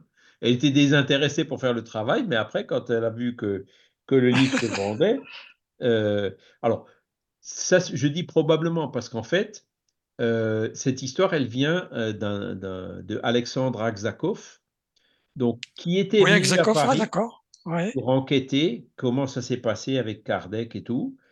Et donc, euh, en 1874-15, donc c'était déjà après, hein, euh, il a réussi à retrouver Céline Jaffé. Euh, et il en parle vraiment, en gros, Aksakov, il parle très très mal de Kardec. Hein, et, il et des spirites, hein, parce qu'il disait, euh, les spirites de Paris m'avaient dit que Céline Jaffé était morte. Alors qu'en fait, elle n'était pas morte, ils l'avaient retrouvée. Donc, sous-entendu, ils ne voulaient pas que je la voie. Hein. Mmh Donc, ça veut bien dire qu'il y avait peut-être une histoire. Hein. Il y avait peut-être peut eu quelque chose là. Hein. Mmh Mais la seule chose qui a été écrite, c'était justement euh, ce qu'a dit euh, Aksakov, qu'il a publié dans une revue spiritualiste anglaise, où Jaffé lui aurait dit que euh, elle, elle, elle, voulait effectivement, elle trouvait que c'était pas normal que qu'il lui avait rien rétrocédé, euh, et que Kardec aurait réagi en disant bon ben si elle veut me faire un procès, qu'elle le fasse. Hein, euh, ça c'est donc la version, comment dire, de d'Axakov. Malheureusement, la version de l'autre côté, on ne l'a pas. Hein, on ne sait pas ce que Kardec, il n'a rien écrit là-dessus, et les, autres spirites euh, n'ont rien écrit là-dessus non plus. Alors, est-ce que c'est vrai, est-ce que c'est pas vrai? Ben, On ne sait pas. Euh, la seule chose qu'on peut, je dirais, euh, déduire, c'est que, voilà, elle a travaillé bénévolement, donc ça, Kardec, il l'écrit. Hein. il cite même Ruticton numéro temps, hein, quand vous allez dans la, dans la revue Spirit de 1858, vous trouverez, Kardec donne l'adresse, c'est Madame Jaffet qui m'a aidé. Hein. Mmh, mmh. Euh, et il donne même son adresse en lui disant bah, Tu vois, je te, rends la monnaie, euh, j'envoie les gens chez toi, ils savent que tu es somnambule, etc. Hein. Euh, donc, c'est ce qu'on peut supposer, hein, vu comme ça. Après, l'histoire se complique un petit peu plus avec des éléments qui viennent du Brésil. Hein. Donc, il y a, au Brésil, il y avait un médium connu qui s'appelait Francisco Candido Xavier. Hein. Voilà, bon, blablabla, bla, bla, bon. et, sur Francisco Xavier, il y a plusieurs spéculations. Il y en a une, qui, il y a des personnes qui disent Moi, il m'a dit qu'il est la réincarnation de Kardec. Hein. voilà. des, des, gens, des, des, des chicomadis, c'est ce que j'appelle les chicomadis, il y en a plein qui font dire vraiment tout et n'importe quoi au pauvre Chico. Donc il faut être très très prudent par rapport à ces choses-là. Mais là, en l'occurrence, il y a des personnes très sérieuses qui, qui, qui sont convaincues que Chico, c'était la réincarnation de Kardec. D'accord? Mais il y en a d'autres qui étaient très proches de Chico aussi et qui sont tout aussi sérieux et qui disent non, Chico, c'était pas la réincarnation de Kardec, c'était la réincarnation de Céline Jaffé. Ah, ah oui, d'accord. Ah oui, oui. c'est là, c'est là où l'histoire euh, oui, complexifie un peu. Oui, c'est ça. Parce que Chico, c'est la réincarnation de Kardec. On en a parlé au début de l'émission. Hein. Chico, mm. il avait une tendance un peu féminine. Kardec, je ne sais pas s'il avait vraiment une tendance un peu féminine. Hein, je crois pas. Mm, mm. Donc euh, là, il y a quelque chose qui colle pas, quoi. Et bah, après, on le sait pas. C'était un esprit très évolué qui a fait des choses fantastiques et merveilleuses. Mais bon, quand on compare par rapport à Kardec, on peut se dire, euh, hmm, Kardec était peut-être quand même encore un, degré encore au-dessus, tu vois. Ça peut paraître prétentieux, c'est sûr. Bah, je sais pas, ouais. Ils disent, ouais, mais non, c'est Cocorico, machin. Oui, oui, oui. mais on peut pas le savoir. De toute façon, on peut pas le savoir en même temps. Exactement. Il y a pas mal d'éléments qui nous permettent d'affirmer ça. Hein. Oui, oui, d'accord. Euh, et, et, bah tiens, Céline Serfet, c'était une fille, et puis Chico, il est un peu, il avait une tendance un peu féminine, tu vois, là, plutôt là, ça colle, quoi. Et le Chico, hein, euh, qui, euh, même sous la torture, sous la menace de mort, il refusait catégoriquement de prendre un seul centime de tout ce qu'il faisait médiumniquement, ça aussi, c'est un signe. Hein. S'il était Céline Jaffé et qu'à un moment donné, il aurait voulu euh, récupérer du pognon de Kardec, euh, il a peut-être dû s'en mordre les doigts euh, dans l'intervalle entre la désincarnation de Jaffé et la réincarnation comme Chico en disant ben, on ne m'y reprendra plus. Hein. Vous voyez ce que je veux dire? Oui, oui, oui, ça, ça peut effectivement. ce que je dis là, ne le prenez surtout pas comme quelque chose d'acquis. Hein. Ce sont des raisonnements qu'on fait comme ça, qui, disent. Ça. Mais euh, comme tu dis, Michael, on ne sera jamais sûr de rien par rapport à ça. Non, non. Donc, ben, on ne sait pas, on n'en sait pas plus, quoi. Voilà. Donc, mais que probablement il y a. Alors Kardec, il était fâché avec personne, mais disons les, il, y a un autre, euh, une autre personne hein, qui, alors euh, tiens, comme Pierre. comment il s'appelle l'éditeur de la revue spiritualiste? Euh, Pierre. Hein, non, non, Pierre, Pierre, non. Il me semble qu'il s'appelait Pierre, voilà. Euh, et donc, le, Kardec a sorti ça. Euh, Pierre faisait partie de ces spiritualistes qui, qui, voyaient aussi les Roustans, enfin tous ceux qui, les Sardou, enfin tout, toutes ouais, d'accord. Ouais. Et donc, quand Kardec, il, Kardec, il a fait sa revue Spirit, et d'ailleurs on le voit dans, dans les œuvres posthumes, il dit euh, J'ai l'impression que si je veux faire une revue, il faut que je me dépêche parce que sinon, il va y en avoir d'autres des revues. Donc, il sentait très bien que Hein et sentait venir, hein, ben oui. Il a fait sa revue euh, qui est sortie euh, au début janvier 1858. Et, en fait, c'est lui qui a pris de vitesse justement ce Pierrard qui a fait la revue spiritualiste par après. Alors, Pierrard euh, ah parle très mal de Kardec, donc il était, vraiment l'ennemi. Il y a déjà des concurrents, même à, cette époque-là, Charles, il y, avait, déjà des concurrents, même à cette époque-là, des concurrents spirites, hein, ah oui, finalement.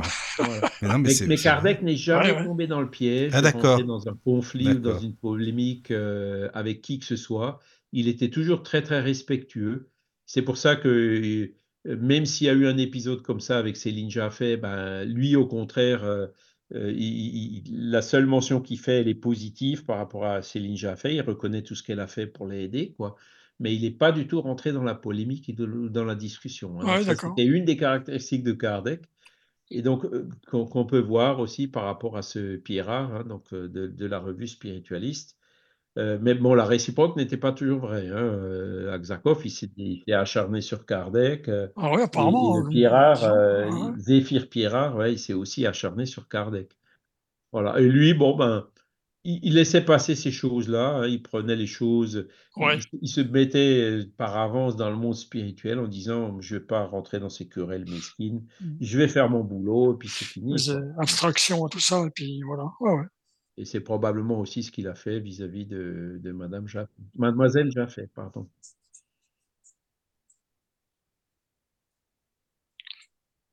Euh, ah, c'est possible, ouais. Je me souviens plus de tous les détails, puisque je l'ai vu il y a 5 ans. Hein,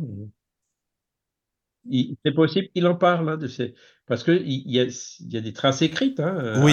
a écrit dans une revue spiritualiste. Euh, oui, oui, oui, oui c'est ça. On trouve très facilement sur mm. Internet. Non, parce hein. qu'ils le, dit, oui, ils le disent dans le documentaire, excusez-moi parce que mon micro il était coupé de la radio. Mais oui, dans le documentaire, ils expliquent que Kardec ne répondait pas en général pour pas perdre de temps, que ça servait à rien de gâcher du temps alors qu'il avait autre chose à faire de beaucoup plus, plus intéressant. Euh, Effectivement. Ouais, ne puis... pas dans les polémiques. Hein, sauf avec un abbé, je crois qu'ils ont expliqué, avec un, un abbé euh, qui, qui, qui Ouais, il y en a un qui, qui, a un jour fait un article. Alors, oui, c'est ça. Kardec a, toujours dit, il a toujours écrit, nous, nous, on argumente, mais on rentre pas dans les disputes. Nous discuterons, mais nous ne disputerons pas, c'est ce qu'il a dit. Et lui, il répondait, quand c'était des attaques personnelles vis-à-vis de lui, en général, il répondait pas. Hein. Quand c'était des attaques contre la philosophie spirit, là, par contre, il répondait. Oui, oui.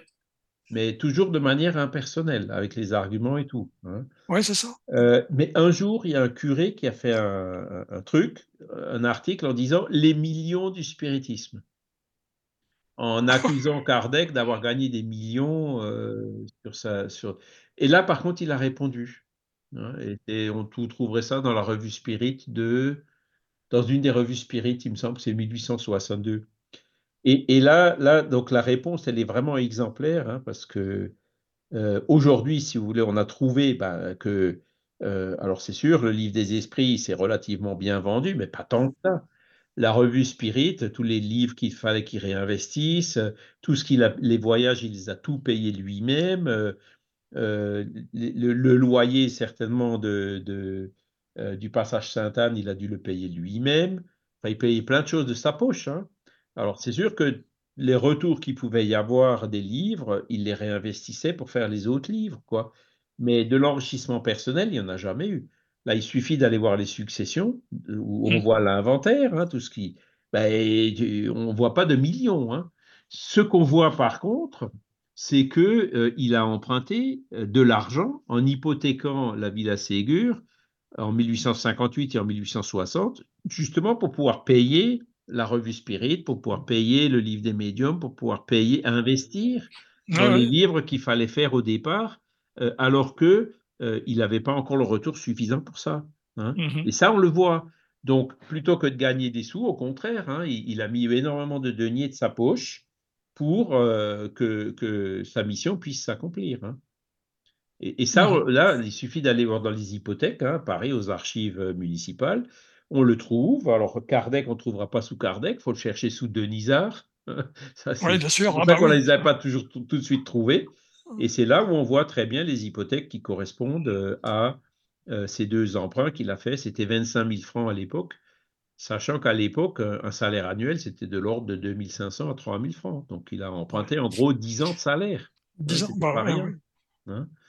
Et il payait le secrétaire, il donnait de l'argent aux pauvres. Enfin voilà. Il n'y a jamais eu d'enrichissement personnel sur le dos du spiritisme. Donc là, il a répondu. Et aujourd'hui, on a les éléments qui permettent de, dire, voilà, euh, il avait raison. Il a dit vrai. Eh bien, ça fait beaucoup de questions, tout ça c'est bien, euh, questions-réponses. c'est sympa. Enfin, je sais pas s'il y en avait, mais sinon on pourrait les garder. Hein, j'en ai vu pas mal. Hein, ah oui, il y en a eu plein qui sont passés. Euh, mais il y en avait encore euh, qu'on avait eu d'avance par mail et tout. Donc je sais que Caro elle en a d'avance des questions, ça c'est sûr. Tu en avais mhm. encore pas mal, Caro, dans des questions mmh.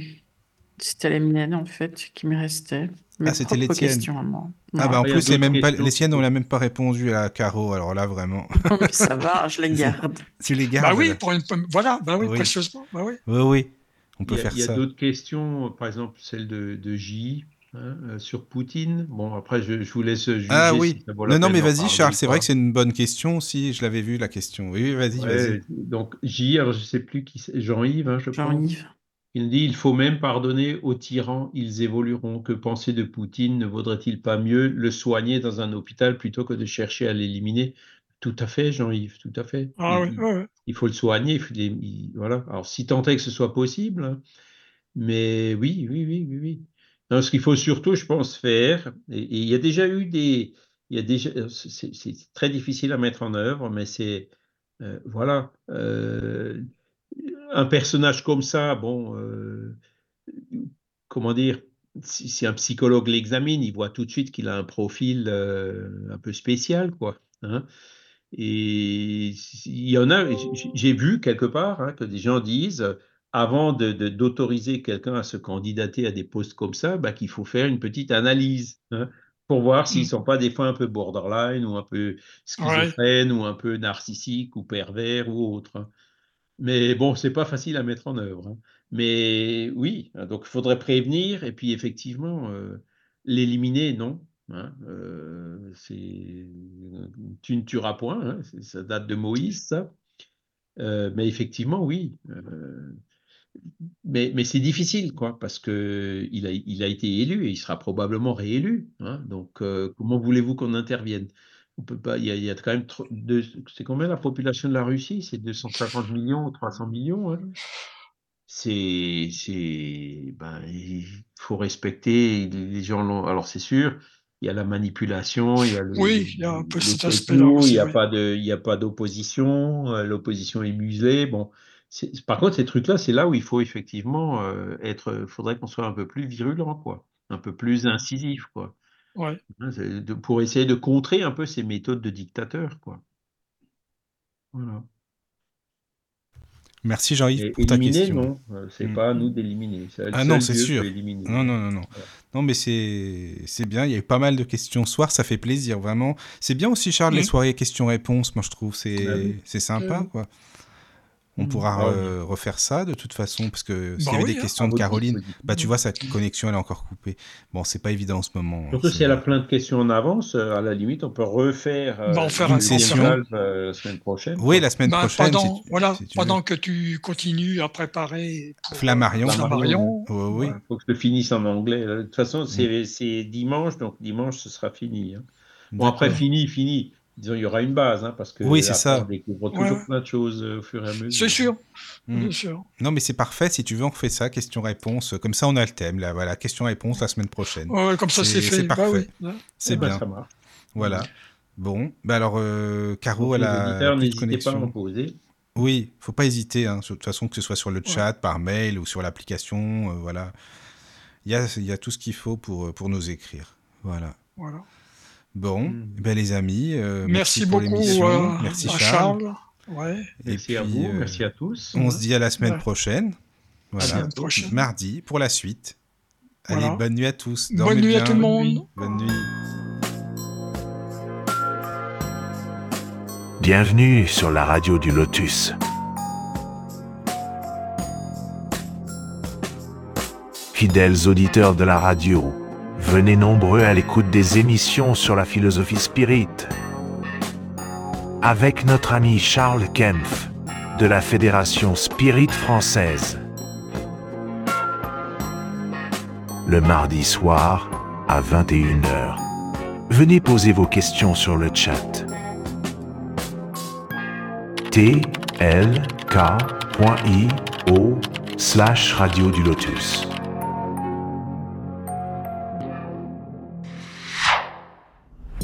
Vous aimez nos émissions Nous voulons continuer. Nous sommes des bénévoles. Chaque geste compte.